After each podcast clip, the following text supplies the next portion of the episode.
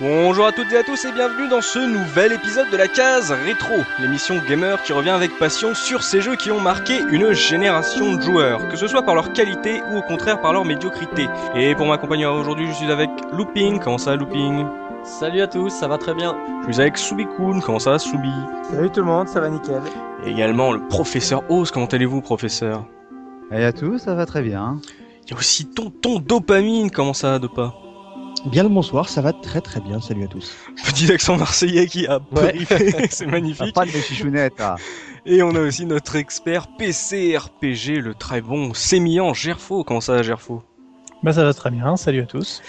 Et aujourd'hui, messieurs, une fois n'est pas coutume, on va surfer euh, sur l'actualité et comme vous pouvez euh, l'entendre avec cette douce mélodie qui a bercé euh, pendant de longues heures toute une génération de joueurs, on va, on va bien sûr parler de Tomb Raider, jeu d'action-aventure édité par Eidos et développé par Core Design. C'est sorti en 1996 sur PC, PlayStation, Saturn et Mac et ça a lancé une des plus grandes icônes du média, la, la mythique Lara Croft. Alors, messieurs, aujourd'hui, bah, sort, aujourd'hui même sort le fameux reboot de la franchise euh, Tomb Raider. Une page se tourne définitivement. Eidos s'appelle aujourd'hui euh, Square Enix Europe et euh, Crystal Dynamics a remplacé Feu Feu Core Design. Et si aujourd'hui, ça va rajeunir personne, mais si aujourd'hui il y a des joueurs qui vont découvrir la série avec ce fameux reboot, bah, il nous a paru intéressant de marquer le coup, nous, à notre manière, en nous replongeant dans, nos souvenirs du tout premier épisode de la série. Et là, messieurs, bah, vous ne pouvez pas passer à côté de ma traditionnelle question. Quelle fut votre toute première rencontre avec Tom Raider, Looping? Bah, souvent, euh, on parle de, de l'époque en fait où, où on raccroche le, le, pad. Tu sais, j'ai souvent expliqué que j'ai eu des phases. Et en fait, Tomb Raider, euh, moi, il coïncide avec une période où c'est l'inverse, où j'ai repris en fait euh, la console. Petit Donc, coquin. Comment Non, pour être franc, c'est pas Tomb Raider euh, lui-même qui m'a fait reprendre le, la console, mais c'était dans cette année-là, en fait, en 96, où j'ai acheté. PlayStation, quoi. Voilà, j'ai acheté une PlayStation et c'est tombé euh, bah, quasiment dans la, bah, c'est tombé la même année que Tomb Raider, mm. donc ça coïncide avec cette sortie, euh, voilà. Donc euh, mon premier contact ça a été, euh, ça a été à ce moment-là sur PlayStation et non sur PC pour moi. Ton retour aux jeux vidéo par. Voilà. Alors, après il y a eu d'autres coupures, hein, mais. et toi, Soubi? Alors moi, c'était avec euh, sur PC et avec mon tout premier PC que j'ai eu à la maison. Mmh. Donc euh, c'était euh, une assez grande émotion, on va dire, quand, quand je l'ai reçu, parce que donc euh, ça faisait depuis un moment que je faisais du, du pied euh, auprès de mes parents pour avoir un, un, un PC à moi et pas celui de mes potes sur lequel je jouais depuis des années. Et donc c'est le premier jeu que j'ai reçu et surtout le premier jeu que j'ai installé sur mon PC. Et en fait, aussi le pourquoi l'émotion, c'est que pour moi, à l'époque, les, les, installations, ça se faisait pas de manière automatique avec un, un, un launcher et compagnie. Et ça a été le premier jeu où quand je le mettais, tu sais, as la fenêtre qui s'ouvre et qui te dit euh, voulez-vous installer le jeu? Tu faisais clic et ça s'installait à peu près ouais. euh, tout seul correctement, malgré qu'il y avait quand même les configs de son, Sound Blaster et compagnie à faire, mais mm. c'était euh, extrêmement simplifié par rapport à d'habitude. Ouais. de voilà. et de config.6. Oula voilà, ça ne doit plus dire grand chose à, ceux qui appuient juste sur installer aujourd'hui. Ah, ça doit plus, ouais, ça doit plus rien dire du tout euh, aujourd'hui. Et toi, Dopa, ta première rencontre avec ce Tomb Raider Moi, c'était sur PlayStation et j'étais passé euh, relativement à côté. Je me demande d'ailleurs, euh, même si j'ai pas un truc à avouer, il me semble que pour jouer à ce jeu, j'étais obligé de retourner ma console, si vous voyez ce que je veux dire. On ne voit pas du tout. C'était c'était euh, une époque aussi. Alors moi, au contraire de Lupin, c'est une époque où j'avais un petit peu euh, raccroché, mmh. mais on avait encore des week-ends. J'étais en fac à cette époque-là, je crois, et on avait des week-ends où on se retrouvait entre potes et on faisait des, des soirées euh, jeux vidéo. Mmh. Et euh, je crois que j'ai dû le découvrir à cette occasion-là. Et euh, effectivement, avec euh, une ou des consoles, je crois, qui étaient dans des positions assez improbables. ce que je trouve assez adapté d'ailleurs pour un, un, jeu qui met en scène une charmante jeune fille comme Lara Croft. Oh, oh, oh, oh Gerfo, ta toute première rencontre avec Tomb Raider. Alors la toute première, c'était c'était encore une fois par le biais d'un ami qui avait qui avait une belle PlayStation et qui qui, euh, qui aimait faire le, le, malin avec les beaux jeux qu'il avait sur sa console de salon. Ouais. Euh, une une expérience voilà au détour d'une après-midi en disant on va lancer un jeu pour voir et après le coup en fait il me le il me l'a offert euh, sur sur PC parce qu'il savait que j'avais pas de ah, pas de tu m'as fait peur. Ouais, j'ai cru que tu avais bah oui, découvert bah le oui, jeu je... sur console. Je veux dire, ouais, voilà. Bah oui. Bah, il m'a, fait cadeau parce qu'il m'a dit, je me souviens la dernière fois, tu, tu t'es, tu t'étais ah, plutôt bien amusé euh, et tout, ce qui n'était pas le cas en fait, mais on y reviendra. mais bon, il se trouve que, il se trouve qu'on n'est plus amis aujourd'hui, mais c'est pas très grave. Tu nous Mais, as- euh, mais, mais, mais voilà, donc euh, un, un premier contact sur. Donc j'ai j'ai vu, j'ai vu les deux aspects, les deux aspects du jeu sur la sur la console avec une manette et sur l'ordinateur avec un de clavier. Voilà. Donc J'ai une euh, manette, moi, perso. Même sur Ouais. le, sur le PC. Ah, J'avais justement une euh, Sidewinder euh, de Microsoft. Euh, magnifique euh, manette, 6 boutons avec la croix. Et du coup, j'avais pu y jouer également avec euh, une manette. non mais je suis obligé de le confesser, j'ai une manette depuis depuis Noël 2012, donc euh, c'est je suis quand même très très vieux niveau manette. Hein, tu sais, moi je, je découvre le, principe des doubles double pads. Donc voilà. Et vous, cher professeur? Eh bien moi, bah, comme euh, pour pour euh, reprendre un peu ce que disait euh, Looping, c'est que voilà, il y a une époque quand j'étais au lycée où j'étais en fait en transition entre les, les consoles et le, le PC. Euh, J'ai cru que t'allais dire mais comme looping en transition entre les consoles et les meufs, mais pourquoi pas, pourquoi pas. Mais euh, voilà, moi mes potes étaient passés à la, à la PlayStation, moi bah j'avais pas, j'avais pas la console et puis j'avais pas encore de, de PC. Et je me rappelle un coup en allant un après-midi chez un, chez un ami, il s'était fait prêter une PlayStation et puis il dit, ouais, il faut que je te montre un jeu et tout. Et puis il me sort le, le Tomb Raider. Et en fait, on a passé l'après-midi, non pas forcément à faire le, si on s'amusait à faire le jeu, mais à faire des trucs les plus cons, genre s'amuser à la faire sauter le plus haut possible pour qu'elle s'écrase comme une merde par terre. Enfin, on s'est beaucoup amusé à faire ça, quoi. Et du coup, bah, quelques mois plus tard, alors que j'avais mon PC, bah, euh, le premier Tomb Raider que j'ai acheté, vu que je fais les choses à l'envers, c'était le 2. Et ce n'est que quelques Oh mois après que j'ai fini par acheter le 1 avec l'édition spéciale, quoi. le professeur Oz ne fait jamais rien comme tout le monde. Magnifique. Euh, on va se lancer euh, dans, dans ce débat, histoire de, de se plonger dans nos, dans nos souvenirs de ce tout premier Tomb Raider. On pourrait bien sûr faire un, un hors-série sur toute la série, mais il y a eu beaucoup de jeux. On va se concentrer vraiment sur le premier, histoire de faire le parallèle avec ce nouvel épisode qui sort aujourd'hui sur les plateformes HD. Et euh, histoire de rappeler quand même que c'est pas Crystal Dynamics qui a inventé Tomb Raider et de rendre à César ce qui appartient à César. Euh, on va, j'ai envie de vous lancer sur cette première partie un peu euh, histoire de marquer un, marquer le coup. Lara Croft héritière de Rick Dangerous. On se rappelle que bah voilà, Lara Croft a été créée par euh, Core Design et euh, ce fameux Toby Gard qui n'a fait qu'inventer Lara Croft. Euh, Rappelons-nous de Rick Dangerous, c'était un petit jeu d'aventure à la Indiana Jones en, en, en 2D euh, très dur qui jouait sur le scoring. Vous y aviez joué à l'époque, vous, euh, messieurs Soubi? Ah oui, oui, euh, sur mon Amstrad, je, c'est- ça faisait partie de mes jeux favoris. euh. Alors j'avais joué quoi hein, J'avais pas pu avoir le pas pu tester le 2, mais euh, c'est un jeu extraordinaire. Tu sais, quand tu commences, tu es sur le premier écran, tu dis bon, je fais quoi? J'avance et bing, tu as une, une- un énorme euh, boulet qui, qui arrive derrière toi et qui t'écrase. Mm. Et en fait, c'est le, le vrai jeu die and retry. Quoi. Tu passes ton temps à, à avancer de trois pas, tu tombes sur un piège, tu crèves, tu fais bon, bah, au coup d'après, je fais plus gaffe. Mm. Tu sautes à un autre endroit, il y a un autre piège, tu crèves, etc. etc. Et c'est un jeu qui aujourd'hui pourrait être très très frustrant, mais qui était euh, absolument passionnant à l'époque. quoi. Mais moi, je pensais que tu dirais que est-ce que c'était euh, Tomb Raider euh, successeur à Chuck Ruck, mais bon. euh, Chuck oui. Ruck semble- Ouais, Chuck Ruck. Ah, sur Mega. Drive, ouais, le core design aussi. Qu'est-ce que c'est, Chuck Ruck Le l'homme préhistorique qui C'est un qui jeu donne de des coups, de, plateforme. des coups de bide. Un, un peu la, T'as la- t'as PC Kid qui donne des coups de boule et puis t'as Chuck Rock qui donne des coups de bide. Ouais, ouais, je vois, je vois bien le parallèle avec Tomb Raider, effectivement. Oui, maintenant on peut le. Ah, Elle donne des coups de boob. C'est magnifique. Donc Rick, euh, Rick Dangerous avait marqué euh, son temps à l'époque et euh, est-ce que pour vous ce Tomb Raider ça avait été euh, comme euh, le, le, euh, Rick Dangerous 3D de Core Design où, où, où personne n'avait fait le parallèle à l'époque euh, Oz?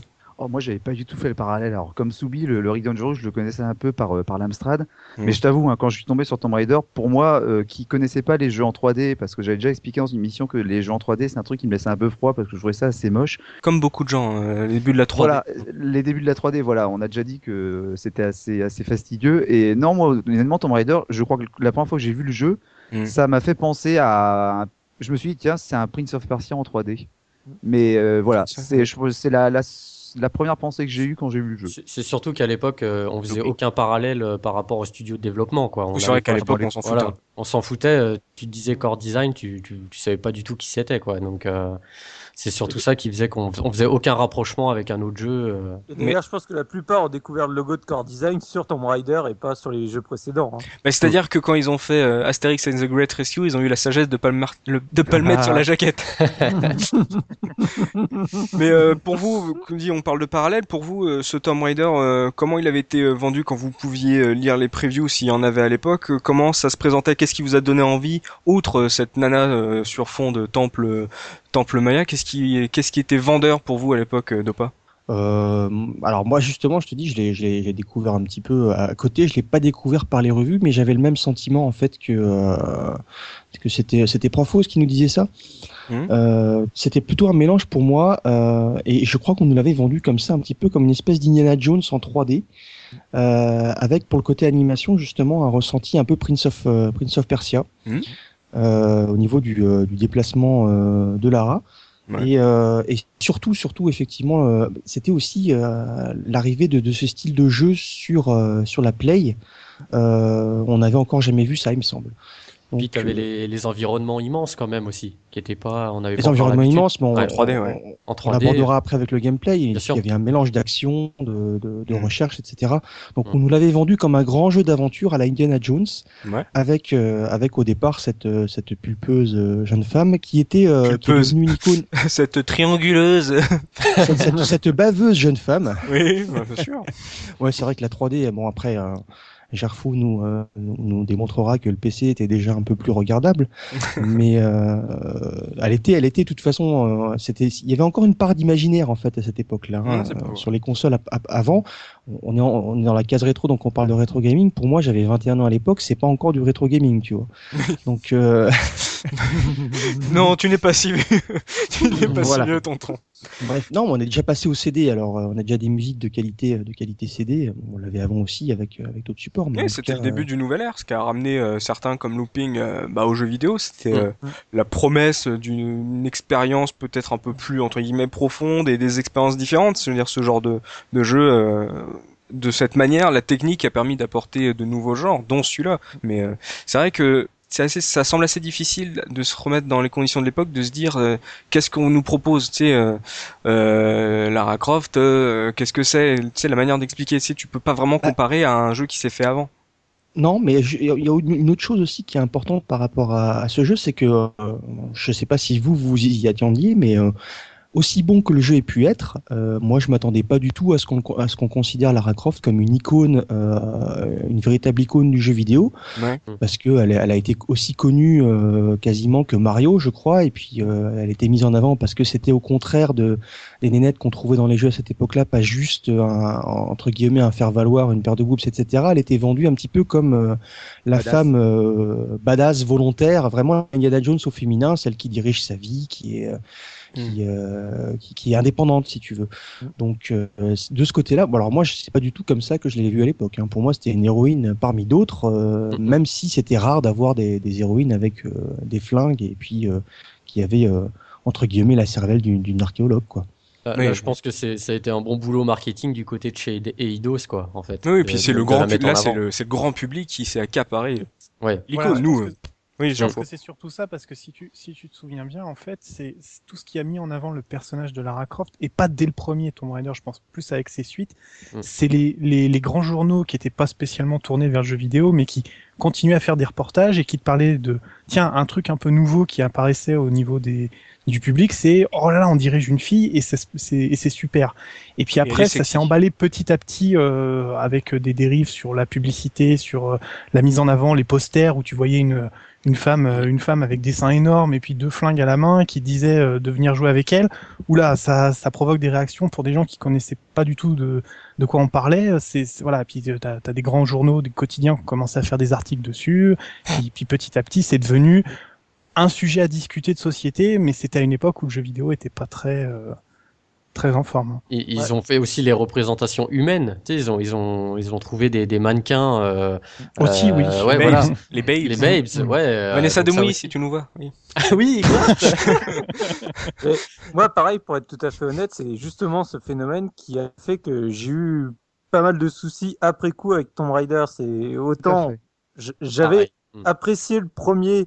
Euh, parce que c'était avant tout ce, ce boom médiatique, mais j'ai quand même tout un tas de reproches à lui faire, mais après coup, c'est ce qui moi m'a complètement euh, refroidi pour faire ses suites et compagnie parce que j'avais l'impression que euh, tu sais c'est d'un coup on te sortait voilà c'est l'héroïne du jeu vidéo la première héroïne vraie héroïne du jeu vidéo. Tout le monde découvre ce que c'est qu'un jeu vidéo une femme dans un jeu vidéo et ça m'avait complètement gonflé quoi il y avait j'arrivais à un stade où je pouvais plus la voir euh, euh, parce que ça me fatiguait quoi Surtout quand on y réfléchit, quand on y réfléchit, c'est que dans, dans le jeu finalement, bon, Marc euh, Looping, tu disais que le, le service marketing de d'Eidos avait bien fait son, son, son job, mais dans le jeu finalement, pendant 90% du temps, tu la vois juste de dos courir, quoi. Donc finalement, elle est pas, elle est pas mise en valeur de manière euh, exceptionnelle. Il y a bien les Quand même. cinématiques. Cinématiques, Certes, oui, il y a oui, les ciné, il y a les cinématiques. animations. Non, mais les animations quand même. Le- Ouais, mais ce que je veux dire, ce que je veux dire, c'est que t'aurais mis finalement un, un mec, euh, un mec à la place, euh, le, le jeu aurait été aussi bon. Simplement, à l'époque, c'est vrai que ce qui revenait souvent, c'était que pour une fois, t'avais pas une princesse à sauver. Pour une fois, en, en gros, Hmm. c'était la, c'était Ah oui. la nana qui allait, qui allait diriger l'aventure. Mais justement, lançons-nous dans l'aventure et parlons de, de cette histoire, transition tout à fait trouvée. Merci professeur.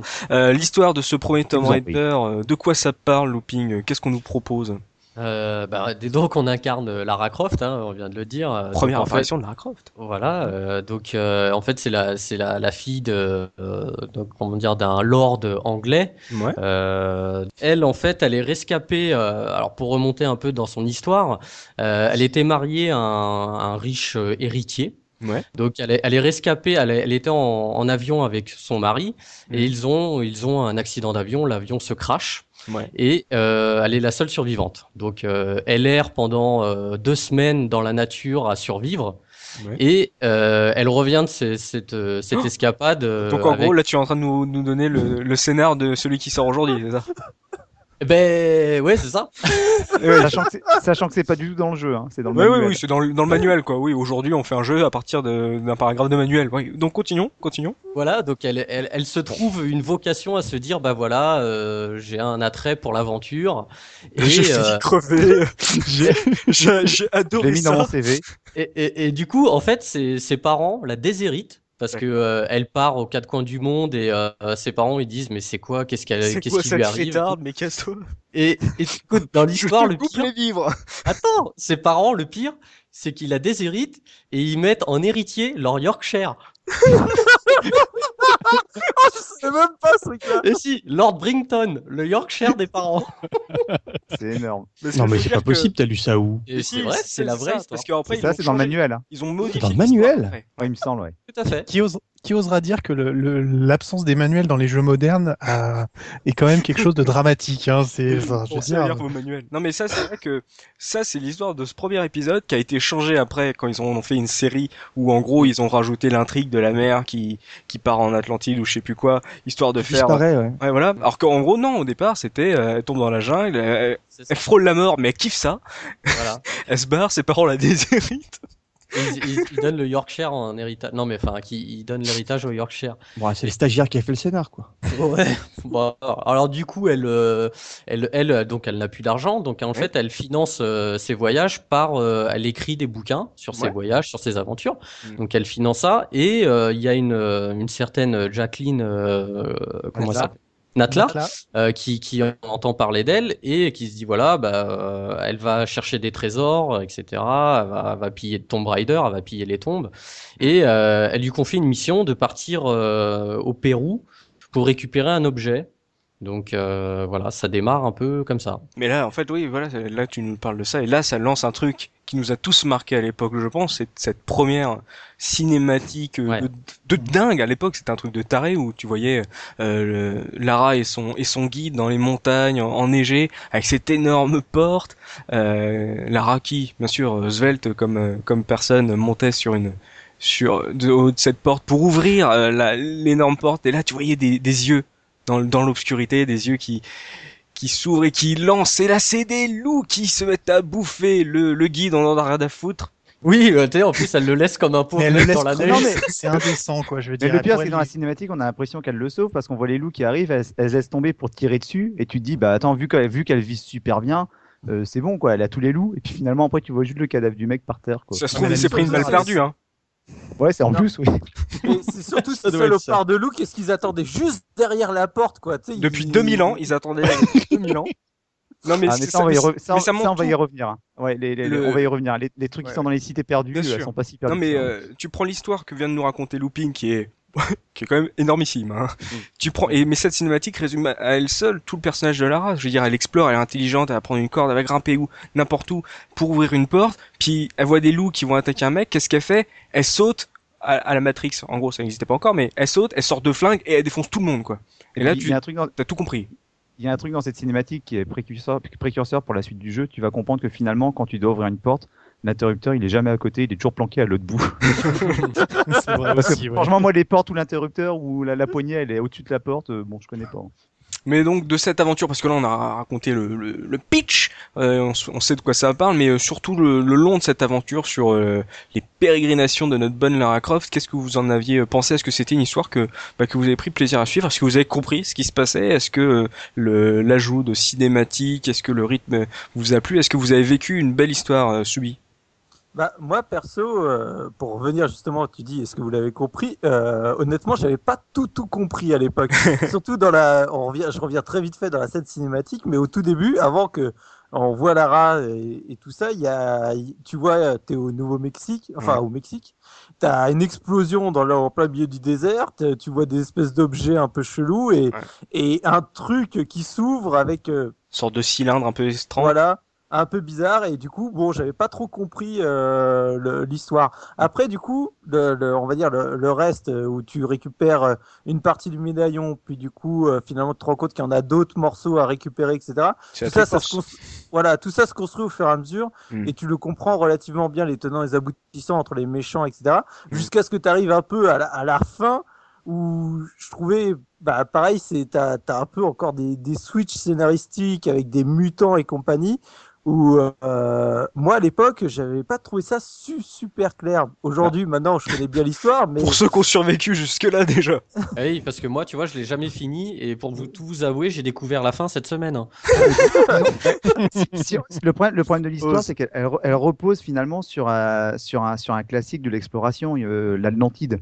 La Oui. recherche de l'Atlantide. Donc finalement, c'est euh, un thème qui, qui prête à, l'imagination, à l'exploration, au rêve. Donc euh, tu démarres, euh, tu démarres avec des lieux qui sont vraiment, euh, qui sont, qui sont géniaux, qui sont super exotiques. Et, c'est comme tu disais, entre guillemets réaliste quoi. Ouais, et puis, et puis comme le disait Soubi, c'est que finalement, bah, plus tu avances dans le, dans, dans le jeu avec, et plus tu avances dans le scénario avec une histoire qui, a, pour moi, était relativement simple. C'est-à-dire qu'il n'y a pas de, il y a son lot de trahison, il y a son lot de, d'événements, mais elle n'est pas extrêmement compliquée. Enfin, moi, je la trouvais pas compliquée comme histoire, mais simplement, tu vois que plus tu vas vers la fin du jeu, plus tu as l'impression que les scénaristes se sont dit, bon, maintenant, les cocos, il va falloir qu'on montre l'Atlantide et les Atlantes, euh, qu'est-ce qu'on va en faire? Bah ouais, bah voilà. Et en fait, voilà, bah, comme dans beaucoup de jeux, bah, on, sent qu'à la fin, euh, les, les scénaristes, ils ont un peu, euh, ils ont un peu manqué d'inspiration et que ça part un peu en, en peau de web, quoi. Les scénaristes sur Tomb Raider, je crois que je sais plus trop, mais je crois que Core Design ils étaient euh, 10 à bosser dessus. hein. 6. Six. Ils étaient Six. six. Donc les scénaristes, le, générique les de fin, le scénario. le générique de fin, t'as 6 noms, c'est tout. le plus le générique de fin le plus court de Ah, c'est l'histoire hallucinant. du jeu 3D. hallucinant. Bonsoir et au revoir. euh, Donc- mine de rien, euh, Mm. pour 6, c'est Oui, c'est impressionnant énorme, hein. quand même. Carrément. Ouais. Et toi, Gerfo, toi qui avais découvert d'abord sur euh, PlayStation et en plus qui l'a redécouvert, on l'avait gracieusement offert euh, sur ton PC. toi, euh, de ton histoire, grand fan de RPG que tu es, euh, qu'est-ce que tu avais euh, retenu cette histoire? Ça t'avait plu ou euh, t'avais trouvé ça moyen, pas top, je sais pas? Bon, alors moi déjà je suis comme euh, comme Looping, je l'ai pas fini, donc je l'avais pas fini à l'époque, donc Mmh. euh, parce que j'avais pas réussi à, à accrocher au jeu. Et puis, euh, bah en fait, si tu veux, bon, la, la- la comparaison évidente avec de Tomb Raider, c'est c'est Indiana Jones. C'est c'est le côté euh, aventure avec une histoire, euh, j'ai envie de dire grand guignolesque. euh, qui se termine un peu en, en autre boudin, bon voilà. Mais ce qui est pas. Fais gaffe quand même à ce que tu dis. souvent- hein, euh, Non, non, non, non, là, tu, non, viens non, de me mais, ta- tu viens de me tailler Indiana Jones, fais attention à toi quand même. Hein non mais, non, non, mais non, mais attends. c'est plutôt Indiana attends. Jones, notre crâne de cristal, quoi, en gros. ouais, voilà. Non, non, mais ce que je veux dire, c'est les Indiana Jones, c'est des films que j'aime beaucoup, mais c'est pas la fin qui est intéressante, c'est tout le voyage, c'est les situations un peu dangereuses, c'est les, c'est les moments d'action, c'est les voilà. Mm. Bah, Tomb Raider, c'est un peu pareil. Enfin, moi, c'était l'image que j'en avais. C'est au fond, euh, on sait pas trop pourquoi on se balade, mais ce qu'on a envie, c'est d'explorer, c'est de, c'est de se, c'est de se promener, c'est de se dire, euh, il y a peut-être un trésor au bout de cette cave. Enfin, dans un esprit un peu RPG, comme tu dis, c'est, c'est, c'est plus excitant finalement que la récompense finale. Une fois que tu as la récompense finale, qu'est-ce que tu veux faire? Tu vas aller chercher un autre trésor. Bon, au départ, ça ça part bien, et puis après, euh, enfin, c'est très plan-plan, quoi. C'est-à-dire, bah, tu trouves un truc, ça t'emmène vers un autre truc, mais il n'y a pas de souffle. Je n'ai pas trouvé de, de comment dire, de, mise en scène progressive qui te bah, donne envie de continuer, quoi. C'est vrai que, oui, ose disons que le jeu en lui-même, pour moi, je l'ai toujours mis dans la catégorie des, euh, du jeu de plateforme. Quand tu dis qu'il n'a pas de, pas de souffle, moi, je trouve qu'il a, il a un rythme qui est, qui est lent parce qu'il prête vachement à la contemplation finalement quand tu arrives dans les quand tu es dans les niveaux. Alors tu parles de euh, le Pérou la Grèce l'Égypte ou bien l'Atlantide à la fin. C'est comme des niveaux où tu as toujours à certains moments où tu as des, des, grandes zones qui sont immenses et où finalement bah, tu vas rester pendant quelques temps à observer à voir un peu les plateformes à essayer de voir quel parcours que tu vas pouvoir faire. s'affichent. Mais, mais oh, c'est vrai aussi. Non, c'est dur là mais, mais c'est vrai que finalement, il n'y a pas de le, le rythme n'est pas forcément super haletant ou euh, mis à part peut-être sur certains combats, on pourra y revenir. Mais le, moi, je trouvais que le rythme était assez lent et j'appréciais énormément ça, quoi. Mais ce que je comprends dans ce que dit Gerfo, c'est que ils ont voulu faire une histoire euh, bien scénarisée, de s'inspirer clairement du cinéma. Et le problème, c'est que quand on joue, on a plus l'impression d'avoir une suite d'univers comme dans un Mario presque avec euh, voilà, j'ai l'univers un peu sable, il y a la jungle, il y a les grottes, et qu'en gros, ça, le, les cinématiques qui y a entre les niveaux ne font peut-être pas assez bien leur boulot de, de liant, tu vois. Euh, surtout, elles sont peu nombreuses. oui, elles sont peu nombreuses, mais t'as l'impression aussi d'être un peu téléporté là, amuse-toi, et euh, l'histoire va continuer, mais... en gros, t'as pas l'impression d'y prendre, vraiment part, quoi. Moi, moi, le, la comparaison que je fais, par exemple, avec un, des jeux plus modernes, c'est naturellement dans un jeu plus moderne, qu'est-ce que t'aurais? T'aurais un protagoniste extérieur qui passerait son temps à te contacter sur la radio pour te donner euh, des infos, etc. Je sais pas si tu vois. Mm. Dans des dans les jeux modernes, c'est maintenant comme ça qu'on te raconte l'histoire. Il y a toujours un à côté qui te contacte, tu retrouves les piles et puis il te, il te fait avancer le scénar. Ouais comme, dit, euh, comme disait Oz, là, tu as plus la contemplation. C'est-à-dire, tu rentres dans la caverne, tu es tout seul. Et, et c'est là où c'est plaisant. Moi, ça me, ça me tentait bien. C'est tu as, cette plateforme, il faut trouver un mécanisme, il faut trouver un, un passage. Tu, tu, prends ton temps, tu tournes, tu retournes. Tu, voilà. Mmh. Là, il y avait quelque chose. Donc, effectivement, au bout, t'avais euh, le petit morceau de cinématique qui collait plus trop avec le rythme très lent d'avant. Et c'est là où la continuité de l'univers était faible. Par contre, surtout, en conflit, c'était bien. Surtout que les cinématiques, elles avaient un enfin pour moi, elles avaient un défaut, c'est-à-dire qu'elles étaient très belles les cinématiques, mais mhm. euh, pour moi, elles cassaient par rapport au jeu. Parce que comme le jeu était, fait, était, fait, d'une certaine technique et que après les cinématiques, ben forcément, c'était du euh, c'était du je sais plus comment on dit du modélisé enfin bref. C'était du précalculé. Ouais ouais c'était bah voilà. T'avais des, des cinématiques qui étaient vachement belles et évidemment dans le jeu c'était pas du tout comme ça. et du coup et du coup ça cassait l'immersion. Parce que du coup quand t'es dans une caverne quand t'es dans une grotte et que t'es voilà t'es bien dans l'ambiance t'es tout seul et puis là, tu as la cinématique qui se lance parce que tu as un ennemi qui arrive. Enfin, mhm. moi, je sais pas, ça me, ça me perturbait presque ces cinématiques-là. Looping. Ouais, moi personnellement, franchement, euh, bah moi l'histoire, je m'en foutais un peu. Hein. moi, ce que je kiffais, c'était. C'était son boule, pardon. Mais non, c'est aussi, aussi, non.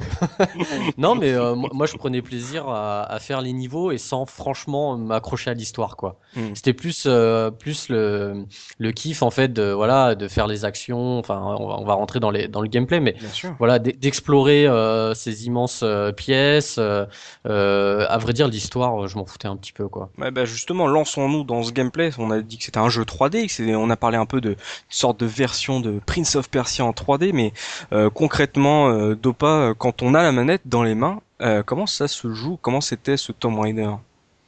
Alors ça se joue, je vais être de l'avis des, des trolls, hein, ça se joue difficilement pour moi. Moi j'ai beaucoup souffert avec Tomb Raider parce oh, que je ne suis pas d'accord ça a défriché, ça a défriché le terrain. En même temps, c'est, euh, ça a eu le mérite d'ouvrir la voie, si tu veux, mais à coup de, à coup de machette euh, dans les herbes hautes. Mm. Euh, donc, on dirige, on dirige un personnage qui, qui a une certaine inertie. Donc il va falloir s'habituer à, à, gérer cette inertie parce qu'il y a beaucoup d'endroits où il faut sauter, s'accrocher et c'est au millimètre. Donc tu sautes une demi-seconde trop tôt, une demi-seconde trop tard, tu es euh, soit dans les pics en bas, soit tu t'écrases mollement sur un mur. J'ai envie de dire, j'ai envie de dire que le problème c'est que c'est une femme, c'est le temps que la, la formation. oh, oh, non, alors là. Oh, le Ah, ça faisait longtemps que je m'étais pas pris un buzz. Voilà. Et là tu te dis, il nous faudrait une femme dans la case rétro pour lui répondre là. exactement, ou, ou alors on peut lui répondre tout à fait que ce sont probablement des hommes qui ont programmé la chose. oh, ah, bien vu. Et par contre, il y a un truc où ils se sont fait plaisir, c'est justement quand tu te votes contre un mur, l'espèce de 1 Oui. ce- on en parlera de la VF, il y a des trucs un peu, oui, il y a des trucs à noter, ouais, Oh non, sur les gémissements. oui. Mm. C'était insupportable. Bref, en tout cas, euh, une jouabilité qui devait se faire euh, au millimètre pour les sauts. Mhm. Euh, elle pouvait euh, faire des sauts à la Matrix, effectivement, euh, sur les quatre points cardinaux, en avant, en arrière et sur le côté. Et il y avait un auto-aim aussi au niveau du flingue, ce qui était relativement nouveau.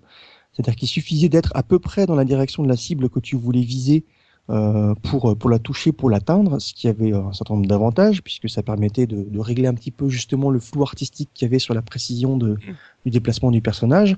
En revanche, parfois, ça te posait des soucis parce que tu voulais pas forcément viser l'animal qui était le plus éloigné de ta position, mais plutôt celui qui allait te croquer les fesses. et, euh, et donc, c'était pas toujours euh, évident, évident de ce côté-là. Et je pense Ouais. que ça nous est tous, ça nous est tous arrivé de, de rester pendant 5 secondes, à- 10 secondes à tirer et se rendre compte qu'en fait on vidait notre chargeur sur un cadavre. Oui, oui. Ouais, sur une connerie, ou alors Ouais. des, des choses, il y a, il y a des, Ah. euh, des, des crocos euh, qui sont dans, le- dans la flotte, tu es obligé de t'approcher du bord pour qu'elle vise automatiquement euh, la flotte, et paf, tu te casses la figure et tu te fais bouffer. Mais après, Donc- Oz avec l'auto-aim, c'est euh, ce qui était pas mal aussi, parce qu'il y avait ça aussi, rappelez-vous, dans notre émission sur, euh, sur Doom, où euh, le personnage tirait euh, quand il était à peu près en face des, des ennemis, même s'ils étaient en haut, il pouvait tirer sur ses ennemis. Là, ce qui était bien avec Lara, c'est que vu que c'était un jeu en, à troisième personne, euh, elle visait, c'est-à-dire elle braquait d'un coup en direction du personnage et elle suivait le personnage. Et une fois qu'il était mort, elle arrêtait de le suivre. Et d'ailleurs, au niveau de la caméra, c'était assez impressionnant. Parce que Bah oui, quand, quand tu quand, quand es en plein combat, que tu tires, que tu rebondis dans tous les sens, parce qu'en gros, les, euh, les combats dans, dans, dans Tomb Raider, c'est ça, c'est que tu bondis à gauche, à droite, en avant, en arrière, dans tous les sens. Oui. Ou alors, ou alors tu as eu la chance d'avoir une plateforme dans la salle qui te permet d'être en hauteur et de, de, bastinguer les ennemis tranquillement. Comme un gros lâche. Et, ouais, mais franchement, franchement, quand tu quand tu bondissais dans tous les sens, moi ça me, ça me faisait kiffer de voir la caméra qui suivait le qui suivait l'ours, euh, le loup euh, dans tous les sens. C'était vraiment, c'était limite. euh, enfin, j'allais dire c'était genre bon, non peut-être pas, c'est exagéré, mais c'était vraiment, moi j'étais vraiment impressionnant. Mais il y a- un truc. loupé. ouais. Il y a un truc qu'il faut juste rappeler, c'est qu'à l'époque sur la PlayStation, il n'y avait pas encore les DualShock. Mais oui, c'était pas une caméra mobile. ouais. Voilà, c'était euh, Ouais. c'était euh, les comment on appelle ça, le pad analogique quoi. T'avais Ouais, une ouais. touche pour pouvoir rebloquer la rail, pour euh, regarder un petit peu autour d'elle, une sorte C'est de ça, touche voilà. panoramique. Tout à fait. Mm. Mais c'est ça qui était bien, c'était euh, quand même, c'était le début de la 3D et euh, les problèmes de caméra euh, à l'époque de la PlayStation, on en a eu pas mal et c'est que vrai que dans la majorité euh, du temps, la caméra quand on la plaçait pas, elle était toujours assez bien placée, je trouve, Subi, non? Oui, oui, là-dessus. euh, Alors, bien sûr, il y a toujours des situations, euh, on va dire, particulières dans lesquelles tu étais gêné. Ouais. Mais par contre, c'était aussi intéressant parce que du coup, tu avais, par exemple, quand tu te balades dans, dans le niveau, quand tu as un endroit où justement il y a un intérêt, tu avais aussi bah, justement Lara qui tournait légèrement la tête et la, et la caméra qui avait tendance à zoomer légèrement Mhm. sur la, la zone en question, ce qui, pareil, t'aidait un peu à, on va dire, à t'y retrouver dans, dans ce dédale, etc.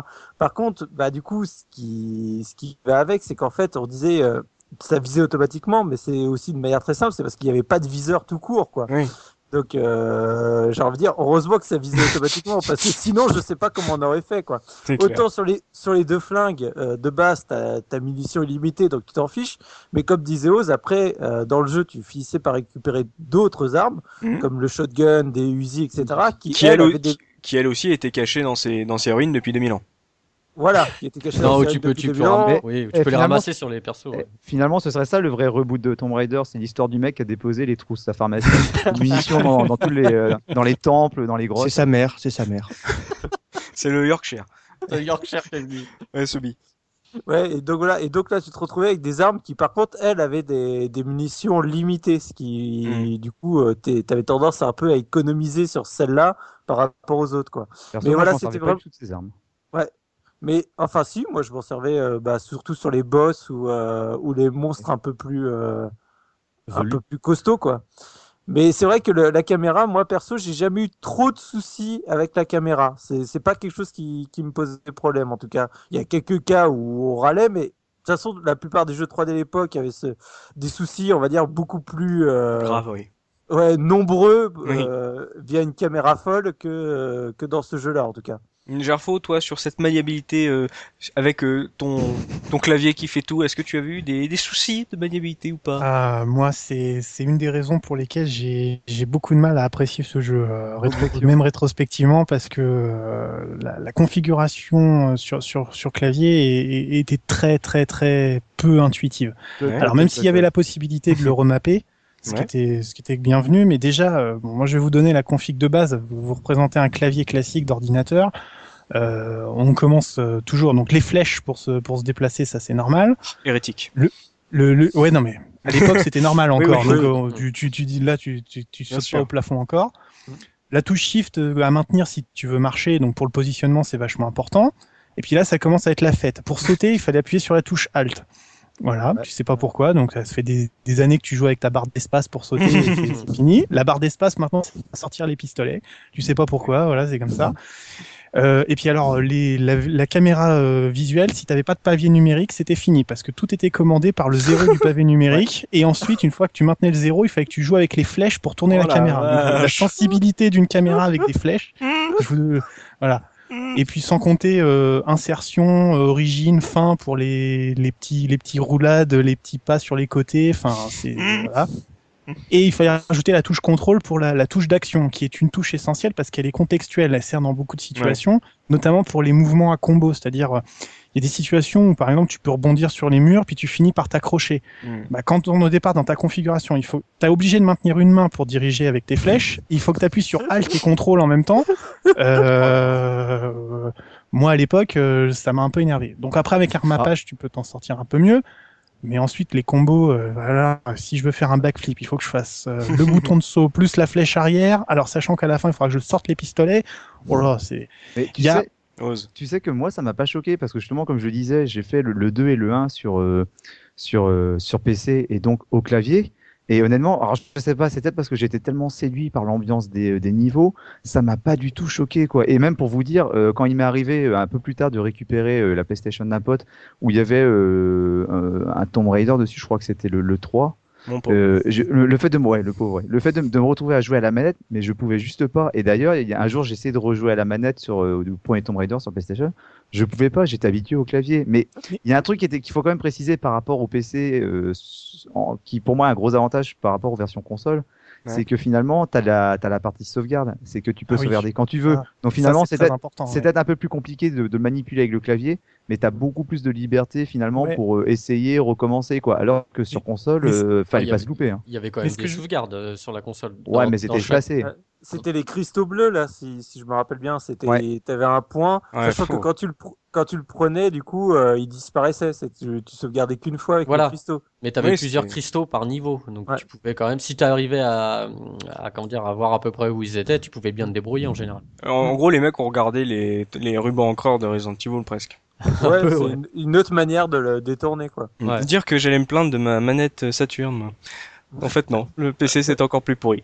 Non, le, je suis pas d'accord parce que quand tu, moi, j'y ai joué avec une manette sur PC et tu retrouvais quasiment les sensations euh, du jeu sur console. Donc, euh, c'est, j'ai essayé sur clavier à l'époque, j'ai vite laissé tomber, j'ai Oui, pris voilà, ma manette. et- Ah, vous êtes des petits joueurs, les mecs. c'est ça. Mais euh, là, Lara, on faut a- la mériter. Hein. Là, on oui, exactement. On a parlé de cette maniabilité et c'était euh, dur. D'ailleurs, rappelons-nous quand même qu'il y avait euh, carrément un niveau de tuto avec euh, le manoir de Lara où on pouvait, où Lara, de sa douce voix, nous expliquait euh, comment on pouvait la contrôler, euh, cette petite coquine, euh, comment sauter, euh, tout ce qu'on pouvait faire, parce que finalement, euh, il n'y avait pas qu'une simple touche saut. euh, Il y avait plein de, de petites astuces, de petits, de petits détails, de petites nuances dans dans la manière de, de la, de la de la contrôler. Et c'est pour ça que je pense que pour beaucoup, on est, on est resté très longtemps dans ce niveau parce qu'il n'y avait pas de monstres, il n'y avait pas de, de pics à serrer qui allaient nous buter. euh, on était au calme, déjà, surtout moi à mon âge. J'étais au calme dans ce manoir. J'ai sur... Pour moi, c'était le jeu entier en fait. C'est surtout qu'il était très bien fait comme tuto. Carrément. Du coup, c'était, Mm. c'était, moi, je me rappelle une des premières fois où j'avais euh, bah, un tuto euh, vraiment défini comme tel et qui, euh, avec le parcours du combattant, avec le manoir, Mm. etc. te- Et tu sais- T'apprenais vraiment les bases sans être euh, intrusif. Tu sais, je, re- je reviens Avec les fenêtres qui euh, s'ouvrent, euh, trucs Voilà, comme ça. avec les fenêtres, appuyer sur A Mm. pour faire un saut. Euh, fait- Et, et- enfin, et tu sais ce qui m'avait impressionné, moi, c'est d'entendre aussi la voix de Lara. Bien sûr. Parce qu'elle elle te parle dans le tuto. Mm. Et euh, à l'époque, c'était pas si cou- courant que ça, euh, qui est en français, une voix qui t'explique euh, ce qu'il faut faire et tout. Quoi. Appuie me sur la touche saut, euh, va au rebord, machin. Voilà, Je, me ouais. rapp- je me rappelle par rapport au manoir, quand j'avais découvert le jeu, j'avais fait la remarque à mon, à mon pote, je lui ai dit, attends, t'as vu la gueule de son manoir, il y a que des caisses et des cartons dedans. Il m'a dit, oui, elle- mais c'est normal, elle vient de déménager. Et voilà, elle vient d'emménager, elle le dit, elle le dit. Ouais, c'est énorme, c'est énorme. Moi, ce qui m'avait choqué, c'était la. euh, par contre, dans le manoir, il y a vraiment un problème de taille. De... t'as les, les fenêtres, elles font 10 fois Lara. Enfin, tu sais, il y a des. C'est, c'est, euh, comment, comment dire le terme Même les caisses, elles sont- Proportions. les proportions, ouais, elles sont pas du tout respectées, quoi. Le tatami, il est immense. Ça, ça fait un truc. euh, Mais ça, c'est un, c'est un problème de la 3D. Ils ont un peu de mal à. Faut quand même se déplacer à l'intérieur, quoi. Et c'est même aujourd'hui, Ouais. il y a encore un problème. Mais est-ce que vous aviez aussi noté l'arche d'alliance à la porte d'entrée, à la porte de l'entrée, Ça, c'est dans le 1 dans le 1 et dès le 1, il y a l'arche. Ah, c'était Oui, oui, oui, oui, Ouais, ouais. effectivement. ouais. Ah. Bah, on n'était pas sûr que ce soit une arche, une arche Oh, bon, on a quand même euh, vachement pompé sur le design de celle euh, d'Indiana Tout à fait, hein. mais c'est pour, c'est pour ça que ça, ça laissait un petit peu le doute, mais euh, ouais, on, on doutait bien que c'était ça, mais euh, sa évidemment, copine. quoi. bah, dans, voilà. dans, ces, dans ces fameuses salles, il y avait des légendes. Il y en a qui disaient que c'était là où tu pouvais mettre euh, Lara Croft nue, dans la salle de gym, qu'il y avait un. Piscine. qu'il y avait des- Dans la Ouais. piscine, voilà, c'était la, la ouais, fameuse piscine ou légende. fontaine où il Voilà. fallait que tu fasses un saut de l'ange de C'est ça. tout en haut, que tu tombes dedans exactement Ouais. à cet endroit-là. C'est peut-être pour Ouais. ça qu'on est resté longtemps dans ce manoir. Bon, ça fera partie des anecdotes parce qu'il y en a quelques-unes là-dessus. oui, de la tu, tu parlais de la voix tout à l'heure, Looping, euh, parce que le doublage était. C'est effectivement une des premières fois où le doublage était de qualité. C'est aussi parce qu'il a été fait par des, des gens dont c'était le métier. En l'occurrence, c'était Françoise euh. Cadol, c'est ça? Cadrol, euh, qui, euh, qui a fait le doublage de Lara jusqu'en 2010. Et, euh, Malheureusement, on ne reprendra pas Lara pour Non. ce, ce reboot. ouais. Et c'est bien dommage parce que c'est une voix qu'on identifie immédiatement à Lara. Elle a, elle a doublé aussi Angelina Jolie dans les films. Grâce à ça, ouais. C'est énorme. voilà. Grâce à ça, mais euh, le, doublage est de qualité. Mais si vous si vous voulez la remettre aussi, c'est celle qui fait la voix qui la voix off qui raconte dans Desperate Housewives par exemple. Oui, oui, C'est une voix qu'on entend euh, qu'on entend assez souvent si on y fait un petit peu attention. et entendu dans, dans Fahrenheit, dans Little Big Adventure, souvenez-vous, euh, on l'entend souvent. ouais. Mais c'est vrai que quand on parlait de ce personnage Lara Croft, euh, bah justement, Françoise Cadol fait partie, euh, pour nous, euh, petits Français que nous sommes, fait partie vraiment de l'identité qu'on a eue de ce personnage et, et peut-être de l'affection aussi que ça nous a porté parce qu'en version anglaise, elle avait une voix un peu plus jeune, un peu plus, euh, euh, j'ai envie de dire Sonic 3D, euh, un peu plus rock'n'roll. Mm. Ah, et je peux pas blairer la voix de Sonic en 3D. Mais, euh, mais c'est vrai que Françoise a apporté, enfin Françoise, salut Françoise. Ouais. Je disais à Françoise tout à l'heure d'ailleurs. François, je lui disais François, tu as apporté énormément, effectivement. Mais euh, c'est vrai que re- revenons dans le gameplay, euh, en- dans cette partie plateforme, euh, et ce tuto nous a beaucoup aidé, c'est euh, que c'était limite presque une, une simulation de cassage de gueule, euh, ce, ce Tomb Raider. C'était euh, c'était euh, dur, c'était euh, compliqué, pas seulement parce que elle était euh, difficile et complexe à manier, à prendre en main, mais aussi parce que le- les niveaux euh, étaient euh, presque austères. Dire, personne te donnait vraiment de grosses indications sur ce que tu devais faire, donc tu devais tenter des choses et, et risquer euh, risquer ta peau. Toi, subi de ce gameplay de vraiment de, de plateforme du, du Tomb Raider, c'était un truc qui t'avait marqué, ce fait de ne pas être vraiment pris par la main? Ouais, alors ça m'a marqué euh, de deux manières différentes. Euh, Ouais. J'ai eu deux étapes, on va dire, dans Tomb Raider. L'étape découverte, que euh, comme disait Oz, où tu arrives dans, dans des salles immenses, tu sais, le décor qui était Mm. magnifique pour l'époque où tu te balades. En plus, donc toujours pour ajouter dans l'ambiance, je, je, je fais pas un aparté sur la musique, mais du coup il y avait peu de musique et du coup c'était vachement rythmé sur les pas de, de Lara. Moi j'ai vraiment un souvenir au niveau du son, Mm. tu sais, de Lara qui marche, tu sais, donc tu explores, etc. J'étais vraiment perdu dans, dans cet univers, mais heureux. Et après, bah, il y a le deuxième effet qui se coule, qui a, au bout d'un moment finit par m'énerver, c'est le côté où, où je suis arrivé dans des salles où j'ai tourné en rond, en Mhm. rond, en rond pendant des heures et des heures à pas savoir quoi faire. Et ça, c'était au bout d'un moment, ça finissait par m'énerver. Et Ouais. dans l'autre sens, c'est aussi les scènes où tu as bah, pas mal de sauts enchaînés hautes à la, de manière assez précise, où tu finis par, euh, à- j'ai envie de dire, à la joueur du grenier, tu sais, mais, mais saute mais Tu vas sauter En fait, le, pro- En fait, le problème dans Tomb Raider, c'est que surtout en 96, comme on le disait en début, c'est que c'est les prémices de la 3D, donc c'est vraiment c'est de la 3D taillée à la serpe. Donc on est censé se balader dans des grottes ou dans des temples. Alors les grottes, c'est c'est des cavernes, c'est irrégulier, et finalement c'est des grottes qui sont faites avec des cubes ou des pavés. Donc euh, au début du jeu, tu, tu peux voir rapidement les plateformes là où tu dois sauter parce que tu, tu identifies clairement les cubes sur lesquels te- Lara va pouvoir monter. Mais le problème c'est qu'après t'as les, les irrégularités dans les, dans les dans les temples et dans les murs sont faits par sont, sont constitués par des sortes de, de murs légèrement en pente sur lesquels Lara va glisser. Ouais. Et comme le disait Soubi, bah, il y, a, y a un moment dans, dans certains niveaux où tu, tu te perds parce que tu réussis plus à savoir ce qui est du décor et ce qui sert finalement à la, à la progression et au parcours. Moi, je me rappelle avoir des fois essayé, mais d'être complètement désespéré à sauter sur des plateformes en me disant, ah, alors là, si je rebondis sur Mhm. cette pente-là, si je fais un salto arrière, je vais peut-être réussir à rebondir sur l'autre pente, glisser, rebondir et m'accrocher. Et puis finalement, des fois, tu te construis des parcours super compliqués et puis tu n'avais pas remarqué dans le décor que tu avais un chemin qui était peut-être tout aussi simple. Quoi. Oui, Et mais et ça fait juste, ça fait juste un. c'est mais c'est ça qui est en fait presque frustrant, c'est qu'on tente des choses euh, parce qu'on euh, on, ne sait pas, enfin, on nous dit jamais vraiment clairement, tiens, il faut que tu passes par là pour aller choper tel truc, et donc tu tentes des choses, tu dis, oh, ça doit être faisable, et tu te fais très mal parce qu'elle est pas, elle est quand même hyper fragile, la bonne Lara. Tu te fais très mal. En plus, il y aura les ennemis, on reparlera dans la partie euh, gunfight, ce, que, ce qui nous avait marqué dans le bestiaire, les armes, et tout ça. Mais c'est aussi que tu, tu peux te, moment, t'en avoir marre de tenter, juste un pauvre saut à- d'une plateforme à une autre en disant il faut que j'ai le bon timing de saut, sinon elle va pas sauter assez loin. Puis il faut que j'appuie sur la touche action euh, une fois que je saute pour euh, qu'elle tende les bras histoire de, de, de m'accrocher à la plateforme in extremis. Donc non seulement t'as un peu de mal à trouver euh, comment tu dois faire euh, le parcours que tu dois entreprendre, et en plus après il faut réussir à faire le truc qui est demandé et qui est, et qui est euh, au millimètre quoi. T'as aucune, D'autant- indica- aucune indication en plus. T'as, Après ça euh, fait partie du plaisir. euh, Aucune... Euh, sur, sur, sur le comment dire sur le hum, sur l'écran lui-même t'as quoi? T'as la barre de vie de, de Lara? Quand, elle, euh, quand tu pas. sors les armes, quand tu sors les armes. Ah oui, quand en tu sors les exploration, armes, t'as rien. Ouais. voilà t'as même pas une boussole t'as même pas euh, t'as même pas une indication tu sais pas ce que tu dois faire tu c'est à toi de découvrir Et Mais, sachant euh, que là, on est à un stade où euh, on parle juste de l'exploration, mais après, c'était, on va dire, euh, cumulé aux énigmes que tu avais.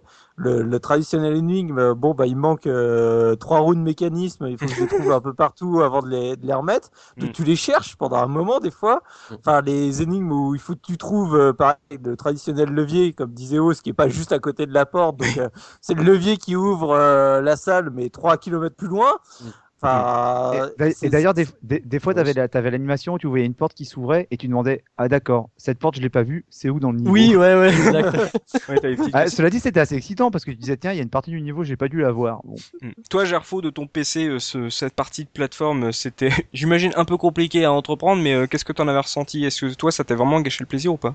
Ouais, un peu quand même, parce que bon, pour toujours le parallèle avec, euh, avec Prince of Persia, c'est ce qui, est, ce qui est plaisant et ce qui était lourd dans la maniabilité, c'était le temps de réponse, quoi. Donc euh, même si on avait les sauvegardes euh, quand on voulait pour recommencer dès qu'on sentait que ça allait être difficile, euh, la demi seconde de réaction entre le moment où on appuyait sur la commande et où ça partait, moi ça m'a rendu fou. Enfin, je veux dire, quand en plus il fallait accumuler un peu d'adresse et de la précision, Mm. on tournait pas correctement. Moi, c'est ce qui m'a très vite assez, enfin assez vite dégoûté du jeu quand même parce que euh, je, je sais que c'est plaisant, je sais que vous êtes tous des fans et voilà, mais moi ça, ça, ça m'a insupporté à une, à, à Mais en très fait- très rapidement quoi. En fait, en fait c'est je- là qu'on voit que c'est surtout un, un jeu de plateforme parce que finalement, les vraies difficultés sont liées à ça. C'est Dopa qui disait au début de l'émission C'est ça. Ouais. que tu avais des sauts au millimètre. Moi, je sais que j'ai eu un, j'ai eu un déclic en fait dans, dans un niveau. Euh, c'est dans le niveau de la vallée perdue, le fameux niveau où on rencontre le, le T-Rex.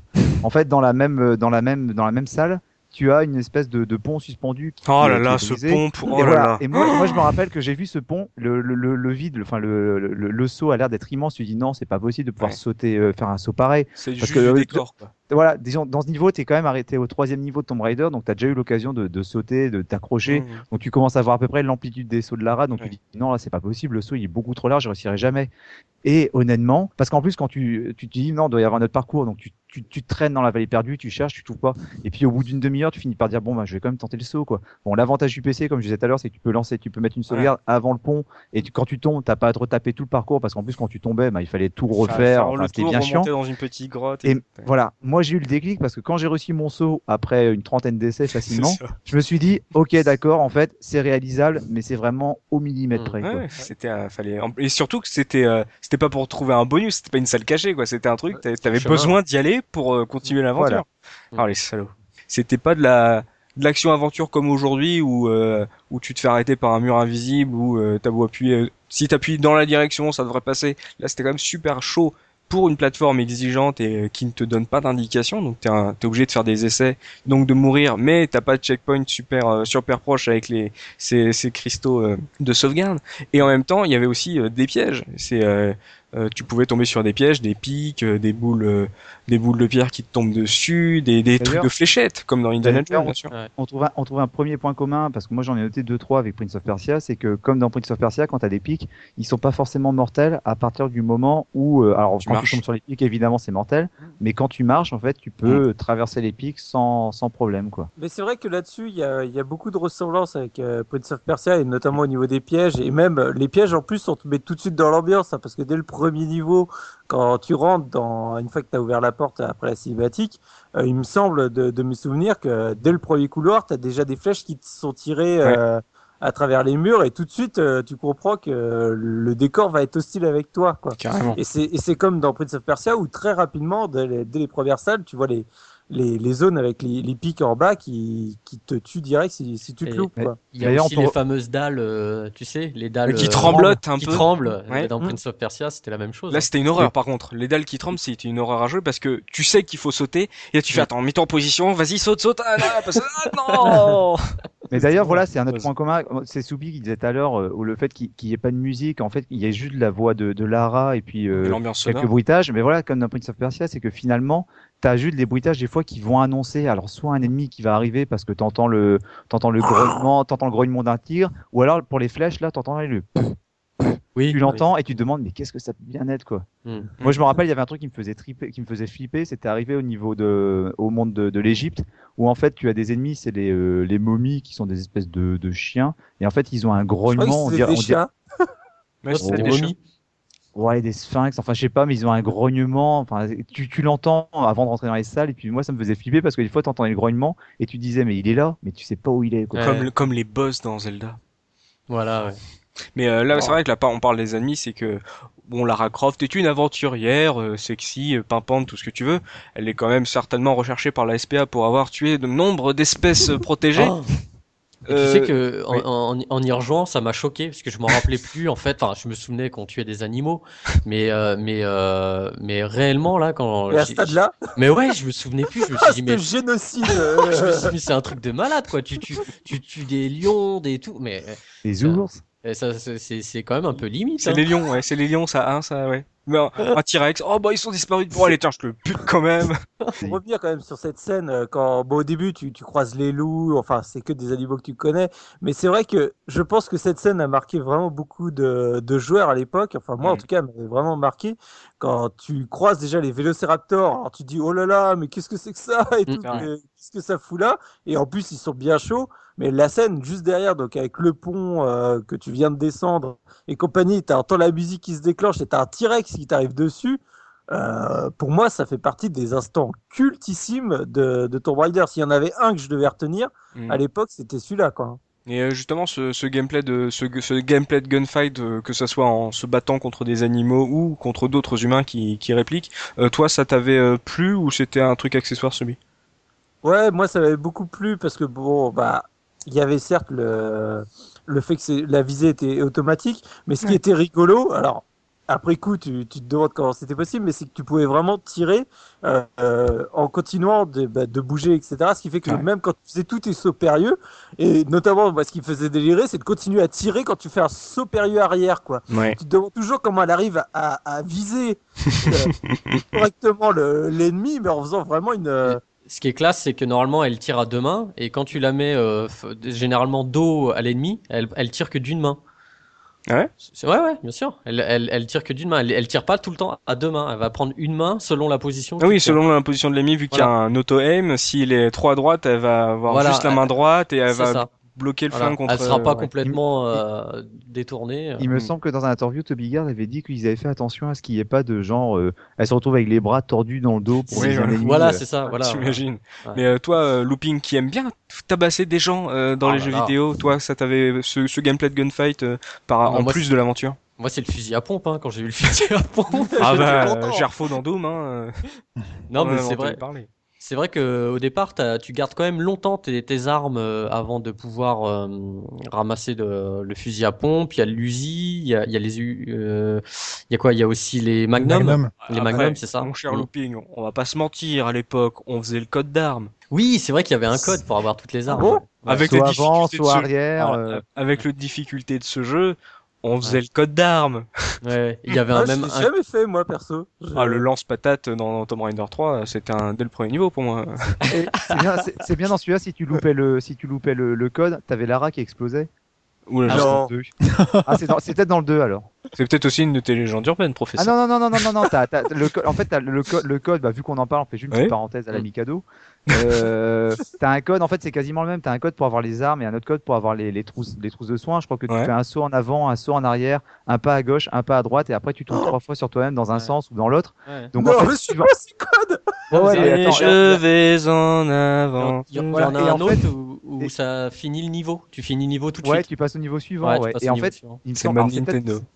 peut-être dans le 2 où en fait quand tu merdais le, le code, genre par exemple, t'avais obligé de faire, t'avais oublié de faire un pas à gauche, t'avais Lara qui explosait.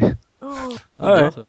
Belle, belle anecdote. Mais toi, euh, Oz, euh, tu, tuer des gens, euh, tuer des, des animaux en voie de disparition, euh, ce gameplay de, de, de gunfight, euh, tu l'avais, ça t'avait plu ou t'en avais euh, rien à fiche?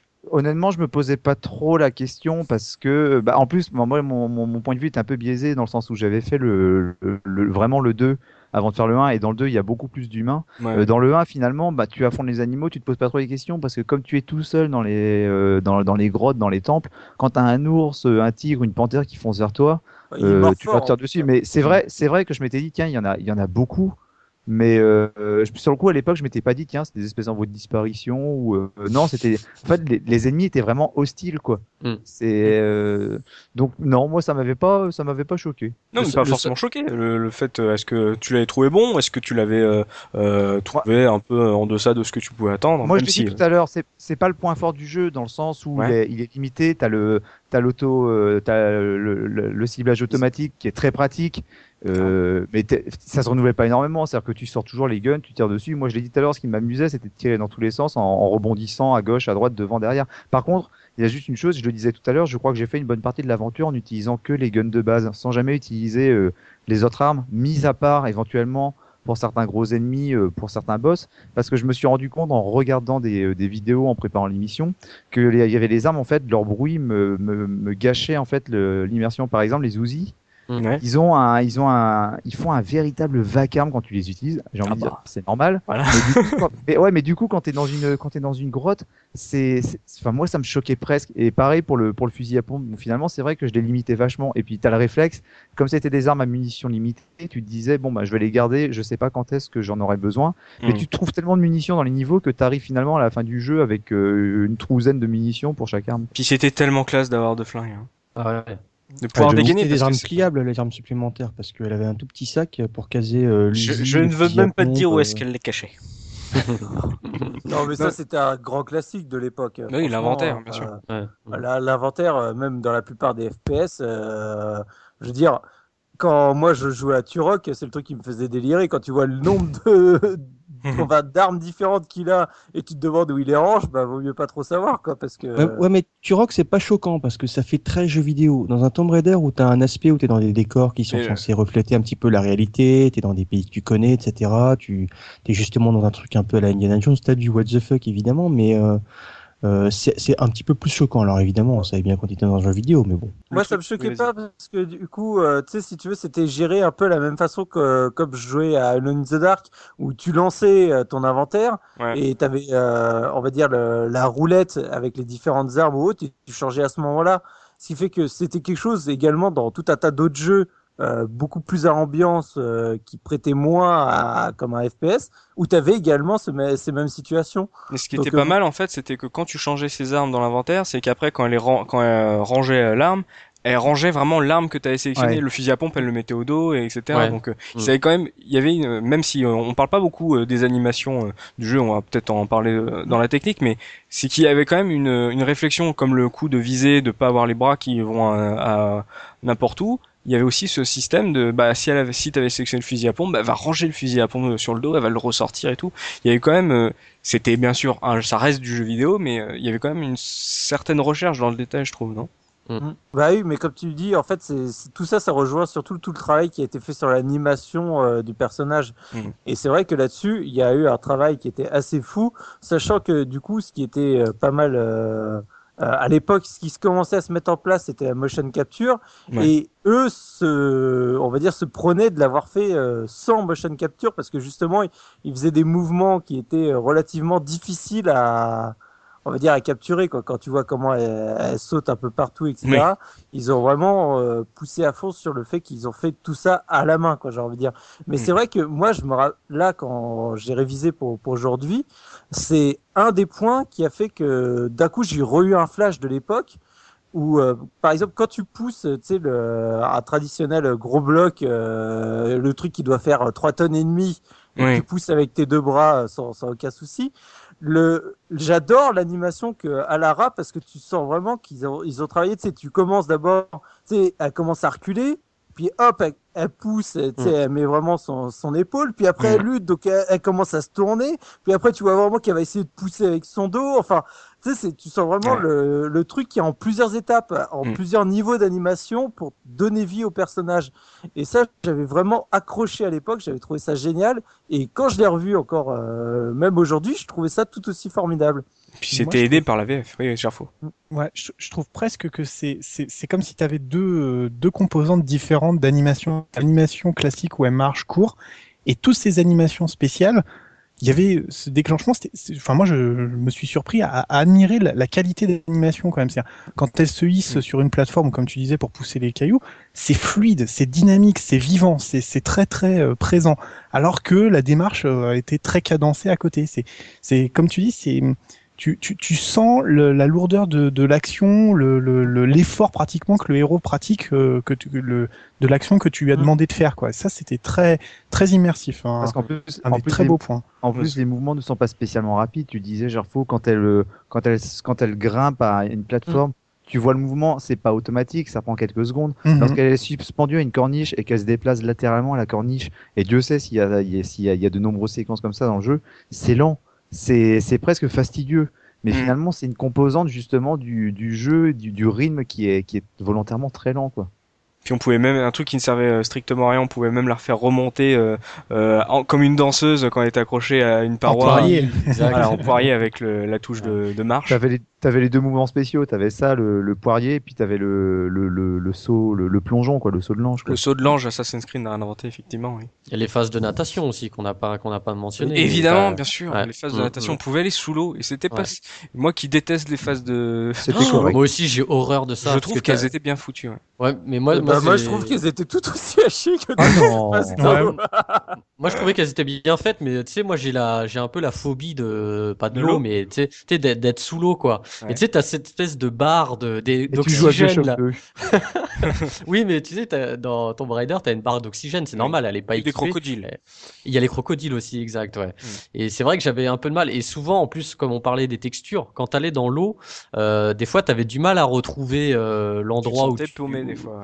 Ouais. Et Ouais, euh, bah, malheureusement, des fois, tu, tu mourrais noyé, quoi. Moi, il y y a- il y a un truc que j'adore dans, dans l'eau parce que finalement, les, les, les parcours que tu as à faire sous la flotte, ils sont pas, euh, ils sont pas très très longs généralement. Heureusement, c'est généralement c'est plonger, passer sous un tunnel. Alors, mis à part peut-être certains niveaux comme euh, la citerne où là, carrément, tu as tout le niveau qui tourne justement autour de- d'un niveau d'eau que tu dois faire monter ou descendre. Mm. Mais euh, il y a un truc que j'adore, c'est qu'il y a parfois en fait l'arrêt, elle est pris dans des, dans des courants. Et Mm. là, tu vois la caméra mais qui tourne dans tous les sens, exactement comme si toi tu étais sous l'eau, que t'étais, Ouais, ouais. euh, tu te retrouvais Mm, la, c'est la, ça. la- peut-être par dessous Jean. Enfin bref. ouais. Ouais, c'est vrai que c'est pour les claustros, c'était pas mal ça. Il y avait le sentiment de, de solitude euh, des niveaux à explorer. Il y avait le, le stress des, des ennemis, des, des bestioles qui t'attaquent. Il y avait les pièges et tout. Et c'est vrai que ces niveaux d'eau, t'avais euh, au, au départ l'impression d'être un peu calme. Les premiers, les premières fois, c'est assez simple. T'as de l'espace, tu choisis. Et petit à petit, tu te sens de plus en plus confiné, de plus en plus puis- euh, dans l'urgence. ouais.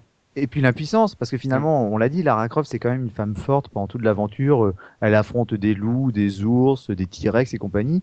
Et là, quand elle est sous l'eau, bah, en gros, elle est impuissante parce qu'elle a pas d'armes. Elle peut pas sortir Euh, son les, cro- les crocodiles, elle est obligée grosso modo d'être d'être montée sur le rebord pour pouvoir les canarder de, de la Mm. surface. Mm. Donc euh, ouais, ouais Ah, quand t'es dans l'eau, tu te sens vraiment, euh, tu te sens vraiment tout nu là. Il y en a qui ont essayé. Hein. Oui, il y en a problèmes. Mais, c'est vrai que le gameplay était assez euh, assez profond. On a pu le voir entre la plateforme qui était exigeante, le, les gunfights qui étaient pas mal foutus pour l'époque, surtout pour euh, les prémices de la 3D qui étaient assez pratiques, avec euh, différentes situations à, à, explorer. Et bien, on a parlé, on l'a on l'a parlé, on en a parlé un peu pendant durant l'émission. On, parle de la technique, des ambiances sonores, des graphismes, des cinématiques. Mais vous, cette technique, qu'est-ce que qu'est-ce que t'as envie de retenir, toi, subi de cette technique Qu'est-ce qui t'a plus plu? Bah, moi, c'était vraiment, euh, en gros, l'animation et surtout l'environnement, les décors, euh, qui étaient, euh, pour moi, à l'époque, c'était une tuerie visuelle. Hein. Euh, mm. Je peux comprendre que les gens aujourd'hui, s'ils regardent, ils vont se dire, bon, faut peut-être pas exagérer. mais le, franchement, l'ambiance graphique, et donc moi, en plus, j'y jouais sur PC, c'était mon, mon, mon premier PC, et du coup, bah, comme souvent quand tu viens tout juste de t'acheter un PC, bah, tous les jeux qui sortent à ce moment-là, tu peux vraiment les jouer en pleine, euh, dans, les, meilleures conditions. Hmm. Et moi, c'était une, euh, une claque graphique, mais hallucinante, quoi. entre les animations et l'environnement 3D, j'étais époustouflé. Et d'ailleurs, quand après j'ai eu des potes euh, chez qui je jouais en version, donc on va dire PlayStation ou pire Saturn. Oh, oh Oh ah, là Je, pleurais, hein. Euh. Sur la version PlayStation, il y avait un filtre euh, graphique par rapport à la version euh, Saturn, en fait. Les, les, les, les, hum, les textures, elles étaient un peu lissées sur PlayStation. C'était de l'esbrouf. Bah, oui, mais Sega ne cachait pas ces difficultés. C'était de l'esbrouf, mais ça avait quand même un rendu visuel qui était que tu voyais à l'œil, quoi. Et toi, Gerfo, de ton de ton PC, bon, t'as eu du mal à contrôler, mais graphiquement, pour toi, c'était quand même le haut du panier, non? Ah ouais, c'était c'était assez impressionnant. Donc c'est le c'est le problème des jeux du début de l'ère de la 3D, c'est qu'ils sont ils ont ils ont très très mal vieilli évidemment et ils sont ils sont très difficiles à, à défendre aujourd'hui. Mais euh, niveau niveau ambiance, on y croyait quand même. Hein. Même si la caverne était en cube et en, et en pavé comme disait Oz, euh, la chauve-souris arrivait, on avait vraiment l'impression qu'elle arrivait du plafond, que c'est ça, enfin, ça, ça, donnait l'ambiance, on, y était bien. Et puis euh, il y avait eu un bon travail d'optimisation, le savoir tirer parti des, des capacités de la, des, cartes accélératrices 3D à l'époque. Euh, il y avait euh, il y a, y a, si tu veux, d'un point de vue historique, on peut, on peut dire que c'est quand même le, le précurseur de, de, toute une génération de jeux en 3D qui n'ont fait que s'améliorer à partir de Tomb Raider, mm. d'autant plus son succès qui a qui a projeté finalement une nouvelle forme de gameplay. Donc c'est c'est les talons. Ouais, c'est les talons exactement. C'est merci, c'est c'est le bon mot. Voilà, on a commencé avec ça, c'est loin d'être parfait, mais euh, là, ça nous a donné le tout toutes les bonnes bases pour nous faire les bons jeux qui sont sortis et puis, après. Et puis comme, comme Lara Croft, comme c'est l'héroïne du jeu, on peut dire que c'est les talons aiguilles. oh, ce buzz de fou mais il Comment il a introduit sa blague oh, Mais était pas mal. bien. Mais euh, Dopa, toi, euh, il y a eu donc on a parlé des graphismes euh, qui pouvaient. Bon, aujourd'hui c'est un peu vieilli, surtout pour ceux qui se sont offert euh, le nouvel épisode qui sort aujourd'hui. Ça doit bien leur piquer les yeux, mais on a parlé aussi de l'ambiance sonore et euh, surtout euh, toi de qu'est-ce que tu retiendrais de cette ambiance sonore? On a aussi on a parlé de, de silence euh, qui était important avec les bruits de pas de Lara des bruits des armes des, des gémissements de cette petite Lara qui a passé beaucoup de temps à gémir durant cette aventure. Toi tu retiens quoi de cette ambiance sonore? Bah, J'en retiens effectivement la bonne utilisation entre guillemets du silence. Je pense que c'était euh, c'était voulu parce qu'on est dans des pièces qui sont euh, immenses, donc ça mm. ça ajoute un petit peu au sentiment de, de solitude, d'isolement et puis euh, en même temps de, de claustrophobie. Ouais. Euh, et puis alors il y a il y a il y a deux deux aspects de la musique en fait. Quand il y a des musiques, elles sont très bien mais il n'y a pas beaucoup de thèmes différents, il n'y a pas de grandes variations de, de thèmes. Mmh. Cette espèce de, de, mélodie avec euh, la harpe, euh, assez reposante, assez propice un petit peu à, à, la réflexion et justement aux phases où tu dois explorer, regarder un petit peu ce qui se passe à gauche, à droite, chercher ton interrupteur pendant des heures. Mmh. Donc ça va bien. Mais au bout d'un moment, quand tu te l'es tapé pendant tout le jeu, euh, ce serait bien que ça change un petit peu. Par contre, effectivement, il y a des moments qui sont un petit peu, euh, un petit peu plus épiques avec des musiques aussi qu'on va, euh, qu'on va retenir, comme par exemple la, rencontre avec le, avec le, le, dinosaure, il me semble. Ouais, oui, mais ces musiques, ouais, c'est clair que ces, mu ces musiques euh, étaient beaucoup plus stressantes. Mais après, moi, je sais pas pour vous. Euh, il y a un, truc que j'ai, euh, je me suis refait il y a pas longtemps ce, ce jeu, et un truc qui m'a fait flipper, qui m'a remis dans l'ambiance, vraiment un truc que je m'attendais pas. C'est souvent aujourd'hui quand on nous attaque dans les jeux, il y a une musique qui te prévient que que t'es en phase d'action. Et, et, des fois, dans Storm Raider, tu peux passer sur le coin et t'as pas de musique qui te prévient qu'un gorille fonce sur toi pour te foutre une grosse mandale.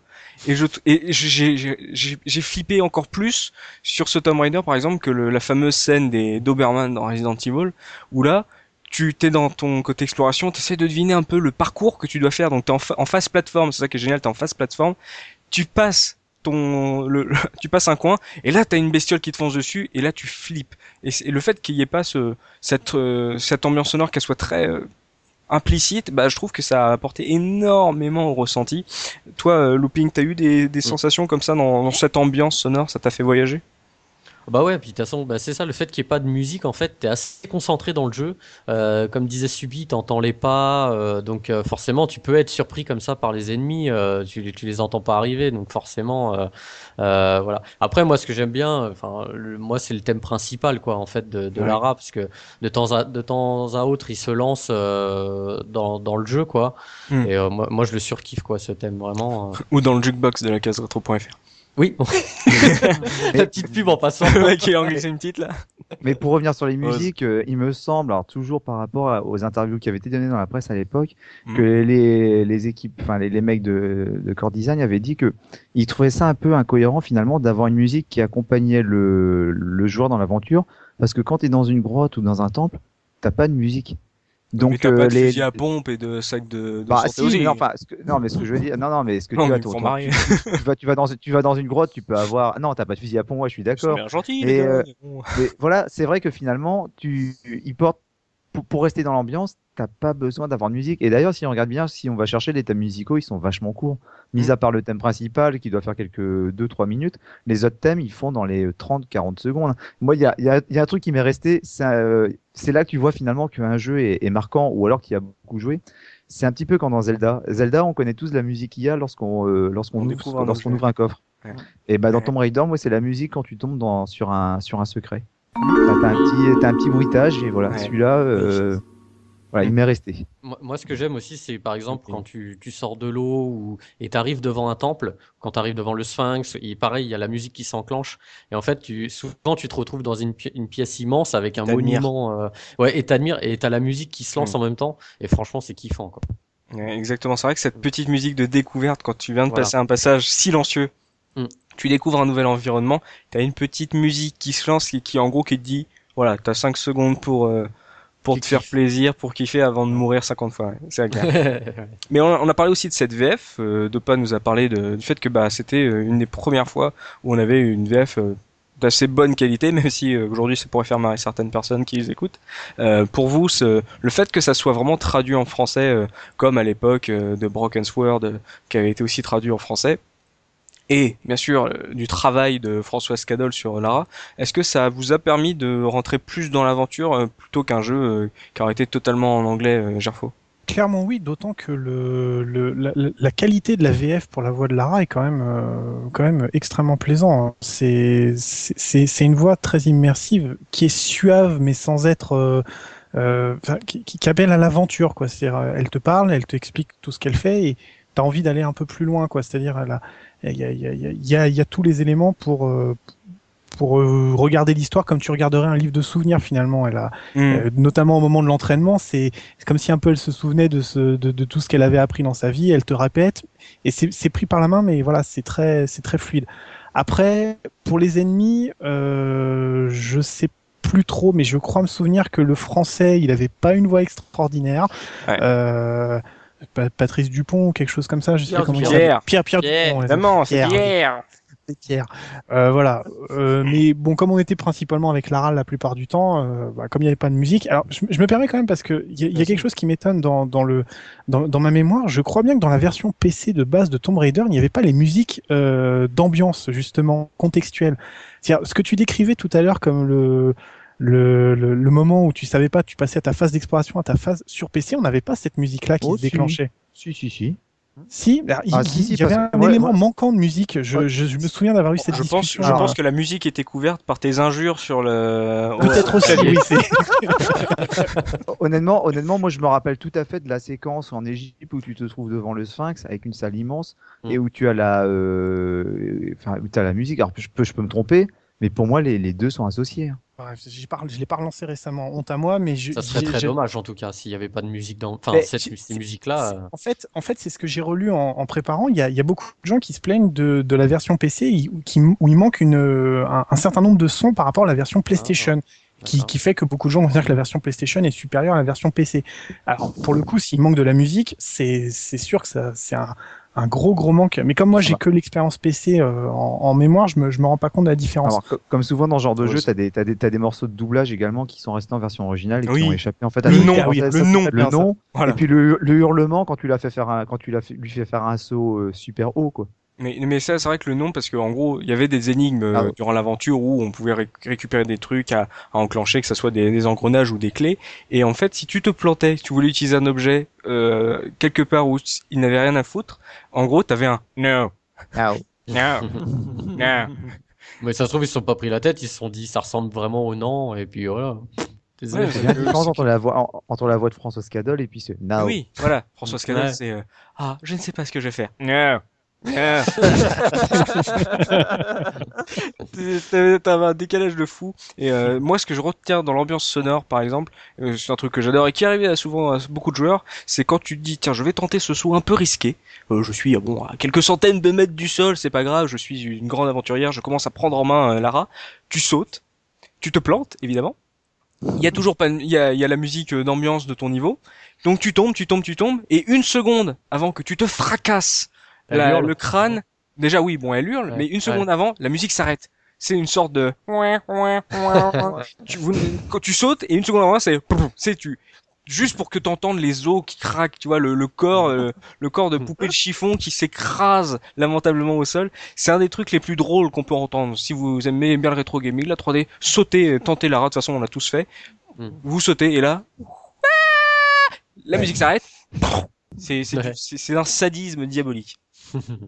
Mais euh, là, on a parlé, ouais, on a parlé de cette technique, on a parlé du gameplay, on a fait un beau tour sur ce tout premier épisode qui a amené euh, tant d'autres, et justement, on a parlé de, bah, du de l'engouement, l'explosion médiatique qu'a généré ce premier épisode.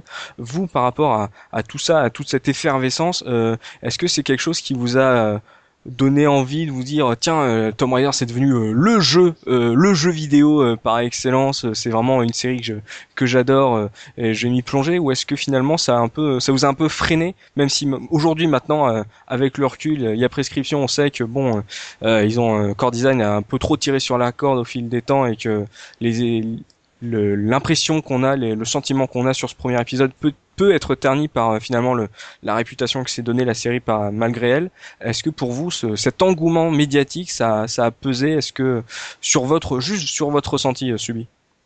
Ah bah moi complètement, hein. c'est le comme je disais en début d'émission, c'est le truc qui a qui a fini par me gaver Ouais. à un stade euh, vraiment vomitif. hein. À- Ah. Au bout d'un moment, je j'en pouvais plus parce que c'est tu sais c'est toujours le le truc où d'un coup euh, toi ça fait depuis des années que tu pratiques le jeu dans ton coin, Mm. que t'as toujours les gens des fois qui te regardent bizarrement euh, quand tu Tu joues encore aux jeux vidéo toi? Voilà. Et puis d'un coup, alors, non seulement donc euh, t'as, on te fait voilà ces premières héroïnes féminines qui arrivent, donc euh, t'as toutes les les joueuses là qui arrivent, ce qui était euh, loin d'être un mal. Au contraire, c'était Oui, très bien. Mais du coup, euh, toi tu dis ouais, mais moi dans mon historique, Ouais, par Samus. exemple, euh, voilà, je, je- justement c'est l'exemple que j'ai donné. euh, Samus était pour moi un personnage que je trouvais euh, absolument génial à jouer, qui faisait l'immense surprise euh, bah, de découvrir à la fin que c'était une femme. Donc moi j'avais fait dans Metroid. Donc Mhm. quand tu les reprends dans les épisodes d'après, tu continues euh, ton histoire avec elle. Et c'était ce côté voilà, euh, d'un coup donc t'as, on va dire tous les médias qui en parlent parce que du coup on met enfin une, un personnage féminin travaillé en avant et c'était genre la première fois. Ouais. Deux, on te remettait une couche que toi pauvre adolescent pervers t'allais triper à fond sur euh, les boobs effects, euh, enfin parce même s'il y en avait pas, mais je veux dire, tu sais, voilà, t'as Ouais. les boobs en avant de de Tamis, etc. Donc de nouveau, toi, comme t'étais un mec qui jouait à Tomb Raider, on te regardait de nouveau bizarrement. Enfin, tout ça cumulé, plus après, donc le phénomène que j'appelle le phénomène Nude Rider euh, sur la toile où t'as Lara qui est devenue l'icône sexuelle et et avec toutes les images qui ont commencé à circuler de retouches images, euh, enfin voilà, tout ça c'était un, un melting pot qui fait que, bah, en gros, euh, dès plus quand le vidéo, 2 est quoi. sorti, j'avais même pas envie de m'y intéresser. Ça m'avait vraiment dégoûté de la série de voir un tel traitement fait euh, à, ce personnage. Quoi. Le problème, c'est que dès le premier jeu, finalement, Lara Croft a occulté Tomb Raider. C'est-à-dire que les, gens parlaient du personnage et ne parlaient pas du jeu. Quand mm. dans les grands médias, dans les médias généralistes, on parlait de Lara Croft, on disait pas forcément que c'était issu d'un jeu vidéo. Moi, je me rappelle Lara Croft, on a dit en association avec YouTube quand ils faisaient leur, euh, leur, tournée, le Pommard Tour. Euh, ouais, t'avais un personnage qui devait apparaître, un personnage virtuel qui devait apparaître sur scène à côté de Bono. Euh, ouais, on l'a jamais vu, mais bon. Et voilà, mais quelle référence avec Tomb Raider finalement? ah Quand tu la vois vendre des voitures, quelle référence à mm. Tomb Raider? Ouais, mais ça c'est l'appropriation du grand public, c'est le ah. l'explosion de pas crétin. ouais, voilà. Des Bien sûr. Et toi, Gerfo, toi qui justement a eu du mal sur euh, ta version PC, qui n'a pas forcément eu une très bonne expérience de ce Lara Croft, de voir que même des non-joueurs qui ne connaissent rien, vois, ce sont même pas des, ce sont même pas des petits consolos, tu vois, ce sont même pas des joueurs, euh, s'approprient euh, ce jeu vidéo que toi tu n'as, tu, tu, tu n'as pas réussi à rentrer dedans. Toi, ça t'a, ça t'a fait quoi en tant que, que PCiste euh, gavé de, de ton clavier?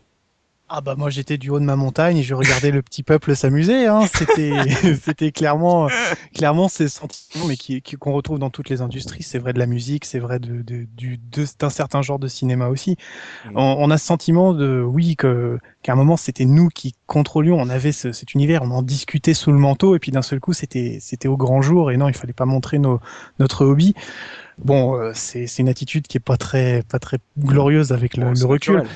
Oui, voilà, c'est assez naturel. Euh, j'ai quand même, je dois quand même confesser une chose sur Tomb Raider 3 parce que j'ai eu la chance à l'époque. Euh, mon père travaillait avec euh, avec Future France. Il m'avait ramené un console plus en avance, mhm. trois jours avant sa sortie. Et, j'avais fait le malin au collège en ramenant le test de Tomb Raider 3 trois jours avant le, la sortie et tout. Et je l'avais montré tout fier parce que d'un seul coup, comme tout le monde s'intéressait à ça, tu pouvais cristalliser l'attention très facilement. Et j'ai rétrospectivement, je me suis rappelé que dans ce test m'avait marqué parce que il y avait tous les symptômes de la dérive de la série, c'est-à-dire euh, Tomb Raider 3 avait rajouté euh, des mouvements plus suggestifs à Lara, c'est-à-dire des mouvements qui n'étaient pas forcément euh, très utiles, mais elle se déplaçait à quatre pattes, elle faisait des montées, voilà, tu vois, il y avait et voilà, c'est exactement ce que ce que vous disiez tous, c'est voilà, le core design a, vraiment pressé son concept au, au bout, l'a survendu, a joué sur tous les codes qui n'étaient pas les plus grands l'intérêt de base de Tomb Raider. Mhm. Et on est arrivé à quelque chose qui n'était pas qui était pas génial. Enfin, disait tout à l'heure que euh, Tony Gard avait juste créé Lara. En fait, sur le premier, il a fait plus que ça. Hein. Il l'a, il l'a créé, il l'a animé, il a animé la plupart des personnages du jeu. Mais euh, apparemment, euh, c'est, euh, j'espère que je pique pas une anecdote, mais il paraît qu'on lui aurait demandé de la faire beaucoup plus sexy et de, prévoir un code justement pour qu'elle puisse être euh, complètement nue en fait une espèce de euh, soit c'était un cheat code, soit c'était un truc à faire dans, dans le jeu.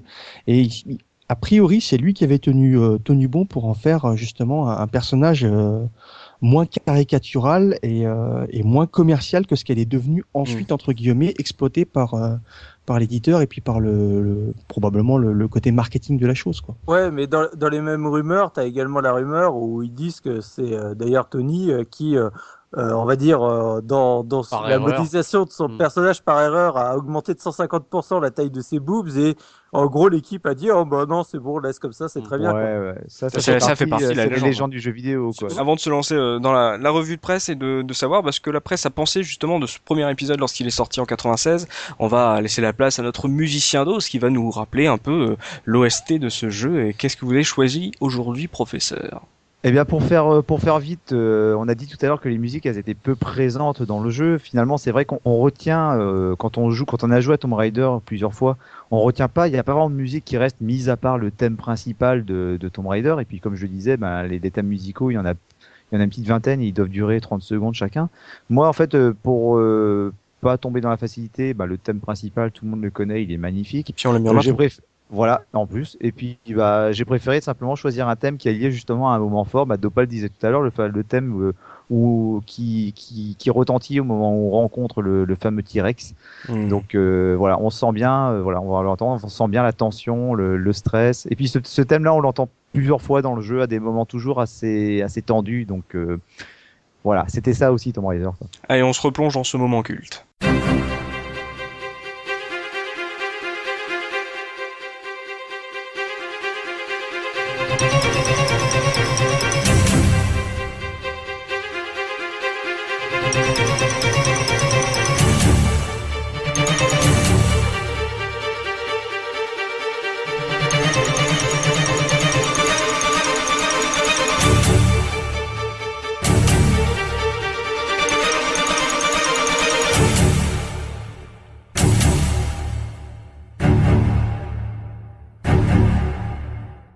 Merci professeur pour ce, bon moment de, stress euh, intense, euh, cette découverte euh, du T-Rex et on se lance avec Soubi dans la revue de presse, ce que pensait la presse Soubi à l'époque de la sortie de Tomb Raider.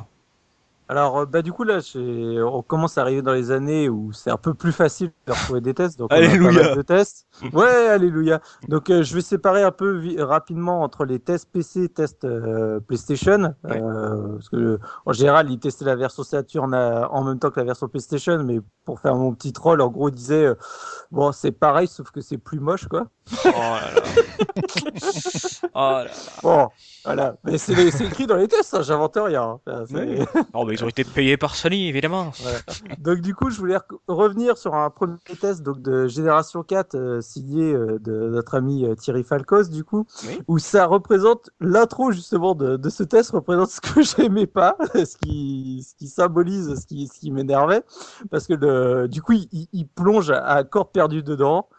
Je, je, je fais que lire, hein. c'est un corps souple, des, jambes fuselées, une poitrine ferme enserrée dans un juste corps servant de camisole à nos pulsions. Oh là là. Ah Oh le, te- le test, il commence comme ça, tu te dis, mais c'est pas possible, quoi. Et c'est comme ça pendant quasiment euh, une grosse partie du, euh, du test. Et, et du coup, ça m'a vachement gêné, quoi. C'est dans différents magazines, j'ai trouvé euh, ce côté finalement. Je reviens sur l'affaire joystick qu'on a eu il y a pas si longtemps pour le reboot de, de Tomb Raider. Et en lisant les tests de l'époque, on retombe en plein dedans, quoi. Et chez différents, euh, chez différents magazines. Donc, euh, bon, j'ai trouvé ça euh, avec le recul assez, c'est assez, je dirais pas rigolo, mais enfin de retrouver ça. Bon, bah voilà, dès l'époque, on sentait que que le marketing avait bien fait son travail. Oui. Mais bon, après, au-delà de ça, en, en se concentrant quand même vraiment sur les tests, ça n'empêche pas que, voilà, tu sens que Thierry, il a adoré le jeu. Il Mhm. remet euh, en avant euh, tout un tas de choses qu'on qu'on a déjà souligné, mais pour lui, euh, par exemple, bah, graphiquement, c'est une tuerie parce qu'il est là, il teste sur euh, sur PC. Il parle des scènes, euh, donc nous on dit cinématique, mais il appelait ça cinématographique. Il, par- il- il- il parle de l'animation, donc euh, comme il, comme il aime dire, c'est en gros un Prince of Persia qui a été porté en 3D. Ah. Donc, donc voilà, donc il reparle dessus vraiment au niveau du travail qu'il avait fait sur les animations, donc sur Prince of Persia et, et là du coup sur Lara Croft où il y a une vraie le, le même travail. Euh, les gunfights il a aimé, donc euh, le, le graphisme, le personnage, bah il l'a kiffé quoi, c'est comme Mhm. ça. Et, et voilà, et du coup le, le test chez Gen 4 est vraiment dithyrambique, euh, un, un jeu extraordinaire. Il s'était posé la question, alors il notait euh, à, ce- à cette époque-là, il notait en étoiles. Il- Ouais. C'était jusqu'à 6 étoiles. Il avait longtemps hésité à mettre les 6 étoiles et finalement, il s'est euh, il s'est rabattu sur euh, sur 5 parce que du coup, c'est même pas un, un, un, un élément qu'on a parlé. Le, le fait qu'il ait enlevé une étoile, c'est à cause de ce qu'il appelle l'inégalité dans les niveaux. En fait, il trouve par exemple que le début du jeu est extrêmement fort et après, du coup, le- au niveau du level design, il va avoir un creux euh, vers le milieu du jeu. L'Égypte, ouais. Et c'est ce creux qui, qui regrette du coup, et donc qui fait que euh, il a, il a mis euh, une étoile de moins par rapport à la note maximale euh, qu'il aurait pu mettre quoi. Et donc si tu regardes à la toute fin, bon les notes elles sont, euh, elles sont excellentes, et donc dans ces dans les intérêts euh, positifs, moi ce qui me faisait rigoler, c'est il met les yeux de Lara. Super. Alors surtout que tu les vois quasiment pas les yeux. Et- voilà, pour- mais c'est le genre de truc quand je les ai lus, tu sais, t'es- moi j'ai justement j'ai fait les gros yeux et j'ai fait mais euh, d'accord, Bon, c'est pas ce que j'aurais mis en avant. mais- Juste pour l'anecdote, parce que ça, c'est vrai que j'avais envie d'en parler, c'est que Tomb Raider, c'est aussi un des premiers jeux qui a appris à toute une génération de joueurs à se coller contre les murs pour euh, bouger, essayer de bouger la caméra comme on pouvait le pour voir le visage de notre euh, personnage. C'est. Alors aujourd'hui avec le joystick, oui, non mais au Moi, c'est pas le visage, c'était le cul. Oh, nouveau poste. Non mais c'est vrai qu'aujourd'hui avec les joysticks, on va se mettre, nous, on- notre génération, on va se mettre carrément contre les murs pour voir les détails des visages. On, est des tarés nous aussi, bon c'est pas grave. Mais c'est vrai qu'avec Lara, vu qu'il n'y avait pas cette caméra mobile et qu'il y avait le système euh, de d'observation, on essayait de se mettre dans des angles improbables pour que la caméra elle change toute seule de place pour essayer de voir à quoi ressemblait Lara de face. Et c'est vrai que Bon, c'est un peu abusé de le mettre dans les points positifs, mais c'est vrai que son visage était euh, avait de grands yeux, des grands yeux euh, mangaesques. Donc voilà, donc là c'était chez Gen 4. Je, je- pareil, je fais un petit donc sur joystick qui du coup, quand tu lis le test, pareil, est absolument halluciné du jeu. Je, je, je, fais que citer quelques phrases, mais euh, rarement jeu ne nous avait autant captivé. Les niveaux sont nombreux, variés, les énigmes proposées sont bien équilibrées. Côté technique, Tomb Raider est un petit chef-d'œuvre et mm. propose l'un des meilleurs moteurs 3D qui m'ait été donné de voir. Donc mm. tu vois, il est, il est à fond. Et donc à la fin du test, il t'en remet une couche en disant, je le répète, Tomb Raider est l'un des jeux PC, enfin, un des meilleurs jeux PC jamais réalisés absolument superbe et passionnant à ne manquer sous aucun prétexte. Donc, euh, mhm. en gros, tout le test, quand tu le lis, il y a que des qualités, zéro défaut, quoi. Et ça, c'est un truc que j'ai trouvé assez, euh, assez rigolo parce que du coup, il y a beaucoup de tests où finalement, ils vont tous te dire que Tomb Raider, c'est vraiment euh, une tuerie. Tu retrouves ça que ce soit sur la version PlayStation ou la version PC, où du coup, voilà, le, le, jeu est énorme. Je prends par exemple Joypad, pareil, il lui met 95% d'intérêt euh, mm. sur PlayStation. Et quand tu lis le, test, en gros, il euh, y a que du bon. Les, les points négatifs, c'est des fois la maniabilité qui va être un, petit peu difficile et la version Saturn qui est très pixelisée à leur goût. Mais voilà quoi. En gros, c'est euh, le jeu est énorme, le jeu est génial. enfin, tout le monde aime Tomb Raider dans, mm. dans, les différentes rédactions. Et le seul test, donc dans, dans tout le tas, qui finalement dans lequel je me suis le plus retrouvé, que ce soit dans les bons côtés du jeu et, comme dans les mauvais, bah c'est Player One. Oh. Je, je, crois que je vais devenir v, VRP de Player One. un peu tard. Ou du coup, euh, un test signé par Milouz. Et là, en fait, euh, tu retrouves donc toutes les qualités citées au départ, sans les dérives sur le personnage en lui-même, ce que du coup j'ai apprécié. Et il arrive un moment où, du coup, il te met dans le test la déception du second regard. Et c'est vraiment, en gros, ce qui, ce qui te décrit, c'est qu'en fait, bah, c'est quand tu lances Tomb Raider, t'as un peu le wow effect. Tu sais, tu as le moteur, l'animation, l'ambiance, tout ça, c'est absolument génial. Et au bout d'un moment, quand tu commences à être un peu dans le jeu, bah, tu commences à avoir une redondance dans les mécanismes, etc. Et du coup, c'est là où c'est le seul test que j'ai vu qui commence à pointer euh, vraiment des, des choses qui le dérangent et qui sont des, des éléments que nous on a retrouvés comme bah, notamment la, la, manière de progresser. Je, je vais pareil reciter euh, le, le, texte. Tu vois, en effet, le moindre obstacle, même sans intérêt, demande beaucoup de précision dans les commandes. Il devient ainsi assez lourd de faire des va-et-vient dans les niveaux, surtout lorsqu'on tourne en rond totalement désespéré de ne pas progresser. Une situation qui se répète malheureusement un peu trop souvent, ce qui risque de décourager bon nombre de joueurs. C'est pour ça que je l'ai pas fini moi. C'est exactement pour ça. Mm. Et, tu vois, c'est le premier test euh, de tout. Euh, j'en ai eu six euh, différents. C'est le seul qui commence vraiment à mettre un point là-dessus. Et pareil, donc il commence à, à, te parler de l'histoire de la, de la caméra. Donc il dit de plus, la position de la caméra qui suit Lara ne permet pas toujours de bien apprécier ce qu'il y a autour d'elle. Bon, je suis pas forcément entièrement d'accord. Hmm. Par contre, il souligne un point qui est assez rigolo, c'est le problème ici tient au fait que certains passages dans les parois se révèlent très difficiles à déceler. Les combats très, voire trop sommaires se révèlent de peu d'intérêt. Lara vise automatiquement tout ce qu'elle voit et la bataille se résume souvent à courir et sauter dans tous les sens en gardant le doigt appuyé sur la gâchette. Ah bah, on aime ou on n'aime pas. Oui, non mais voilà, c'est leur point de vue. Il arrive même que parfois le retard de la caméra sur l'action aidant, on descende les ennemis sans les avoir seulement vus. c'est vrai, une chauve-souris, c'est ce qui pouvait arriver, ouais, c'est vrai. Donc voilà, donc bon, j'ai lu le paragraphe qui était euh, avis négatif. Le reste, ça n'empêche pas que sur l'animation, sur le graphisme, etc., euh, on retrouve exactement les mêmes points. Mais je trouvais ça intéressant que euh, voilà, il y a que chez Player One que j'ai retrouvé ce côté où vraiment au niveau de jouabilité, au niveau on se perd dans, dans le décor et du coup à mettre une note un peu plus faible que chez la plupart des, euh, des autres joueurs. Et d'ailleurs, à la fin, tu as souvent, comme euh, ça arrive dans les tests, tu as des avis de différentes personnes et pas que de la personne qui a testé. Mhm. Il y a, euh, en gros, c'est Elwood qui, qui donne une phrase. Donc je persiste les signes en affirmant que Tomb Raider est une vraie réussite, mais je conçois que l'on puisse ne pas accrocher et il semblerait que dans la rédaction de Player One, il y a eu vraiment, en gros, euh, ceux qui ont adoré et ceux qui ont beaucoup moins euh, apprécié le jeu. Ils lui ont donné combien Player One? Ils lui ont donné 90% d'intérêt, mais avec un player fun de 82%. Ah. Et- Ce qui est, euh, C'est rare que Player One soit entre guillemets aussi dur avec les notations. Si, Oui. c'est un truc, c'est c'est un truc qu'on peut comprendre. Tu le disais tout à l'heure par rapport à notre test, on en a peu parlé dans l'émission finalement. C'est que sur le, le, le jeu, le jeu est long. Et il se renouvelle peu. C'est-à-dire que je suis sûr si on demande aux gens qui ont joué à Tomb Raider à l'époque, quels sont les niveaux qui vont revenir le plus souvent, bah, t'as le Pérou et puis la Grèce parce que ce sont les fini niveaux.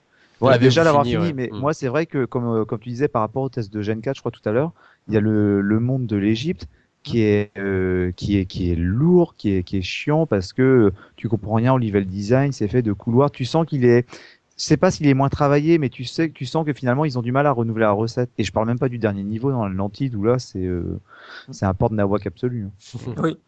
Et je voulais juste terminer donc la, la revue de presse par euh, quelque chose que j'ai trouvé assez rigolo dans, dans tous les tests, c'est est-ce que vous savez à peu près les jeux qui ont été le plus cités, toujours en comparaison par rapport à, À à Tomb Tomb Raider, et donc les jeux qui étaient sortis avant, sur lesquels ils se basent le plus pour comparer? Sur flashback, Alors, il y a Le Flashback, flashback, qui, Ouais. qui le black cité. quoi.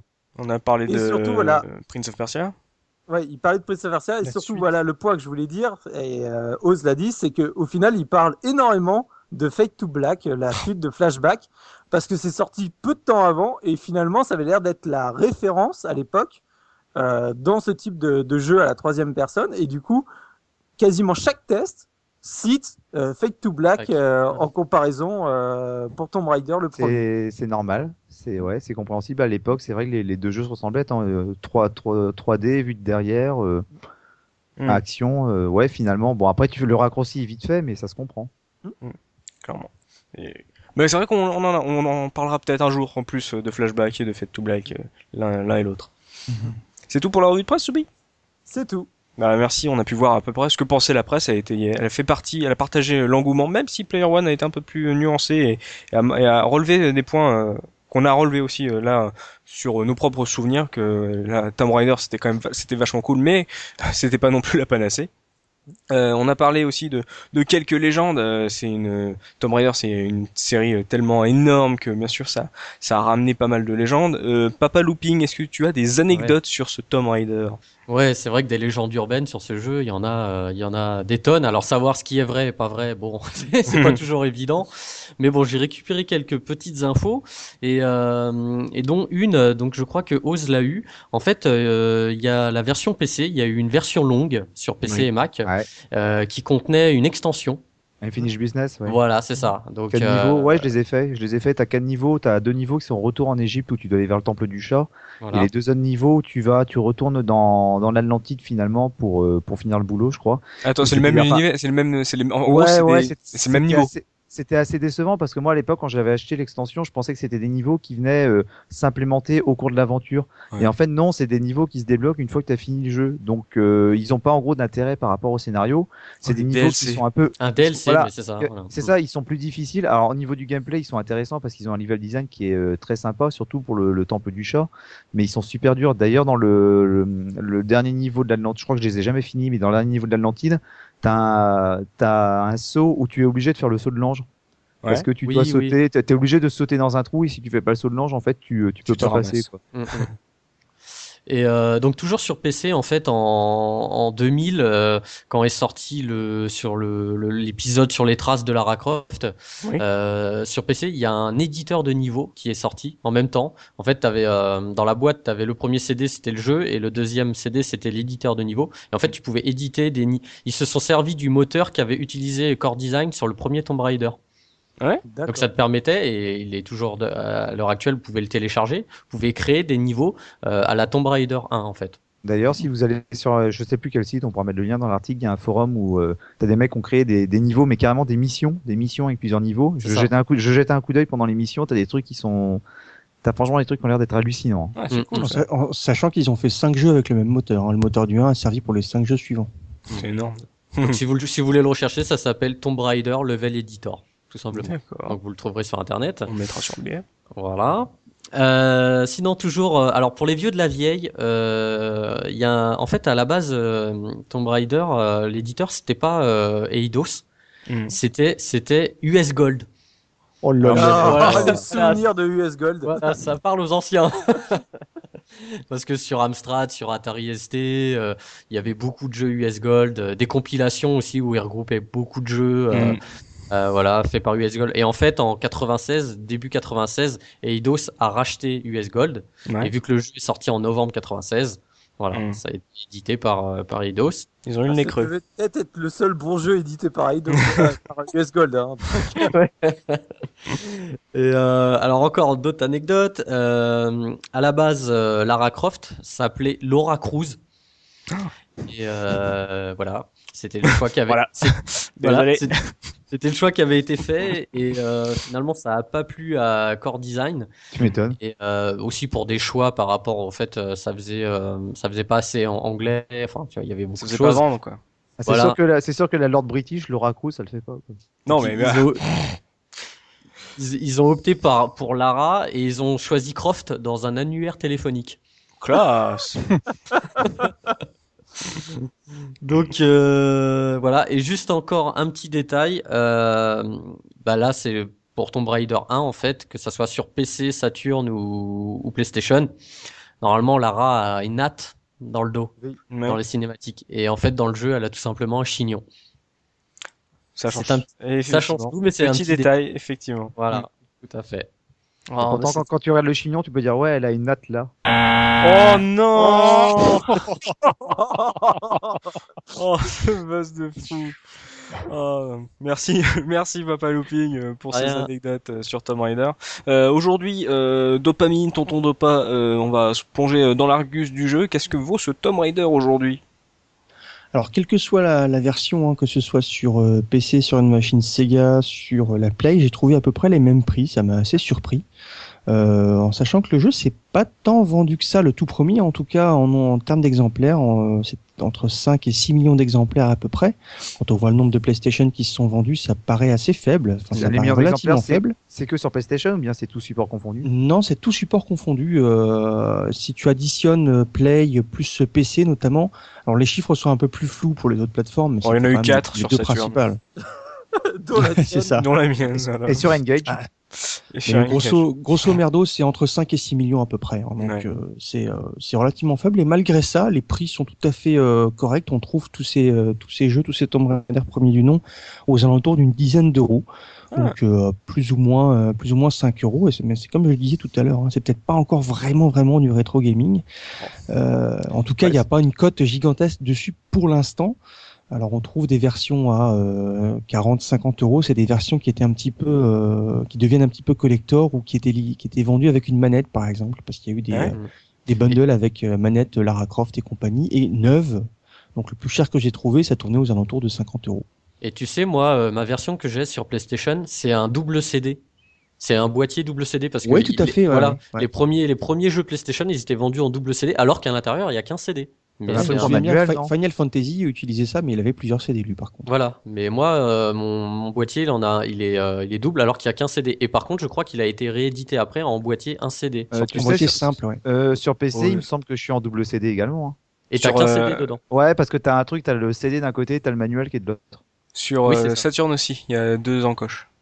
D'accord.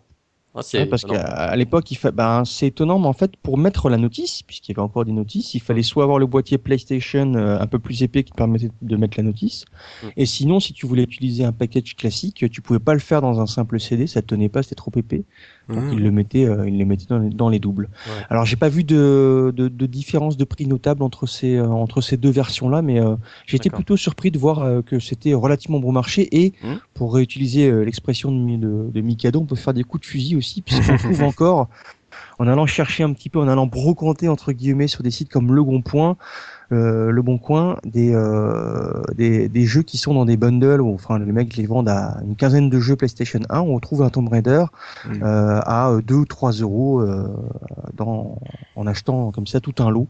Donc euh, c'est encore relativement abordable si vous voulez euh, le mettre dans votre collection. Et puis en plus, euh, les jeux PS PlayStation euh, 1 tournent sur, euh, sur la PS3, donc euh, toujours euh, ça de prix pour ceux qui ont une console. Si, si jamais vous n'avez pas assez de thunes pour vous offrir le reboot qui sort aujourd'hui, hein, euh, mes pauvres, plongez-vous là-dedans. Faites-vous mal. Enfin, de toute façon, ce nouveau Tomb Raider, on ne sera autorisé à en parler que dans 10 ans.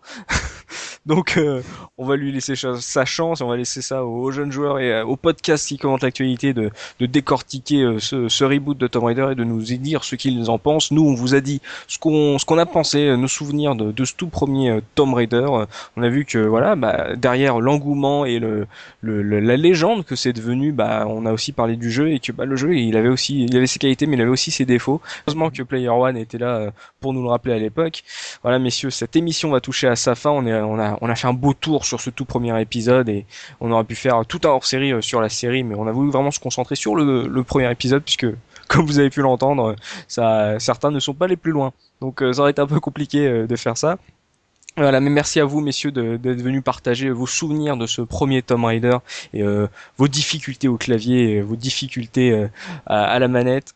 Merci à vous de l'autre côté de votre écran de, bah, de, nous avoir entendu parler euh, le jour de la sortie de, ce nouveau Tomb Raider, bah, de, l'ancien, du tout premier, les souvenirs qu'on en a et partager aussi les, les, souvenirs que vous en avez eu et, et voilà, la, la, page se tourne définitivement. Au revoir, François Scadol, tu vas nous manquer.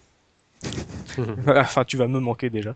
Euh, on se donne rendez-vous très prochainement pour une nouvelle émission de la case rétro. D'ici là, vous pouvez toujours nous retrouver sur la case rétro.fr pour écouter nos anciennes émissions, lire nos billets, euh, ou alors vous pouvez aussi nous retrouver euh, sur Twitter pour être au courant des dernières actualités de l'équipe, ce qu'on prépare. Il y a toujours des trucs. On alimente pas mal notre notre compte Twitter. Vous pouvez être à l'affût de l'actualité de la case rétro.fr. Allez, on se dit à très vite. Et n'oubliez pas, le rétro gaming est l'avenir des consoles next-gen. Salut, salut. Salut. Salut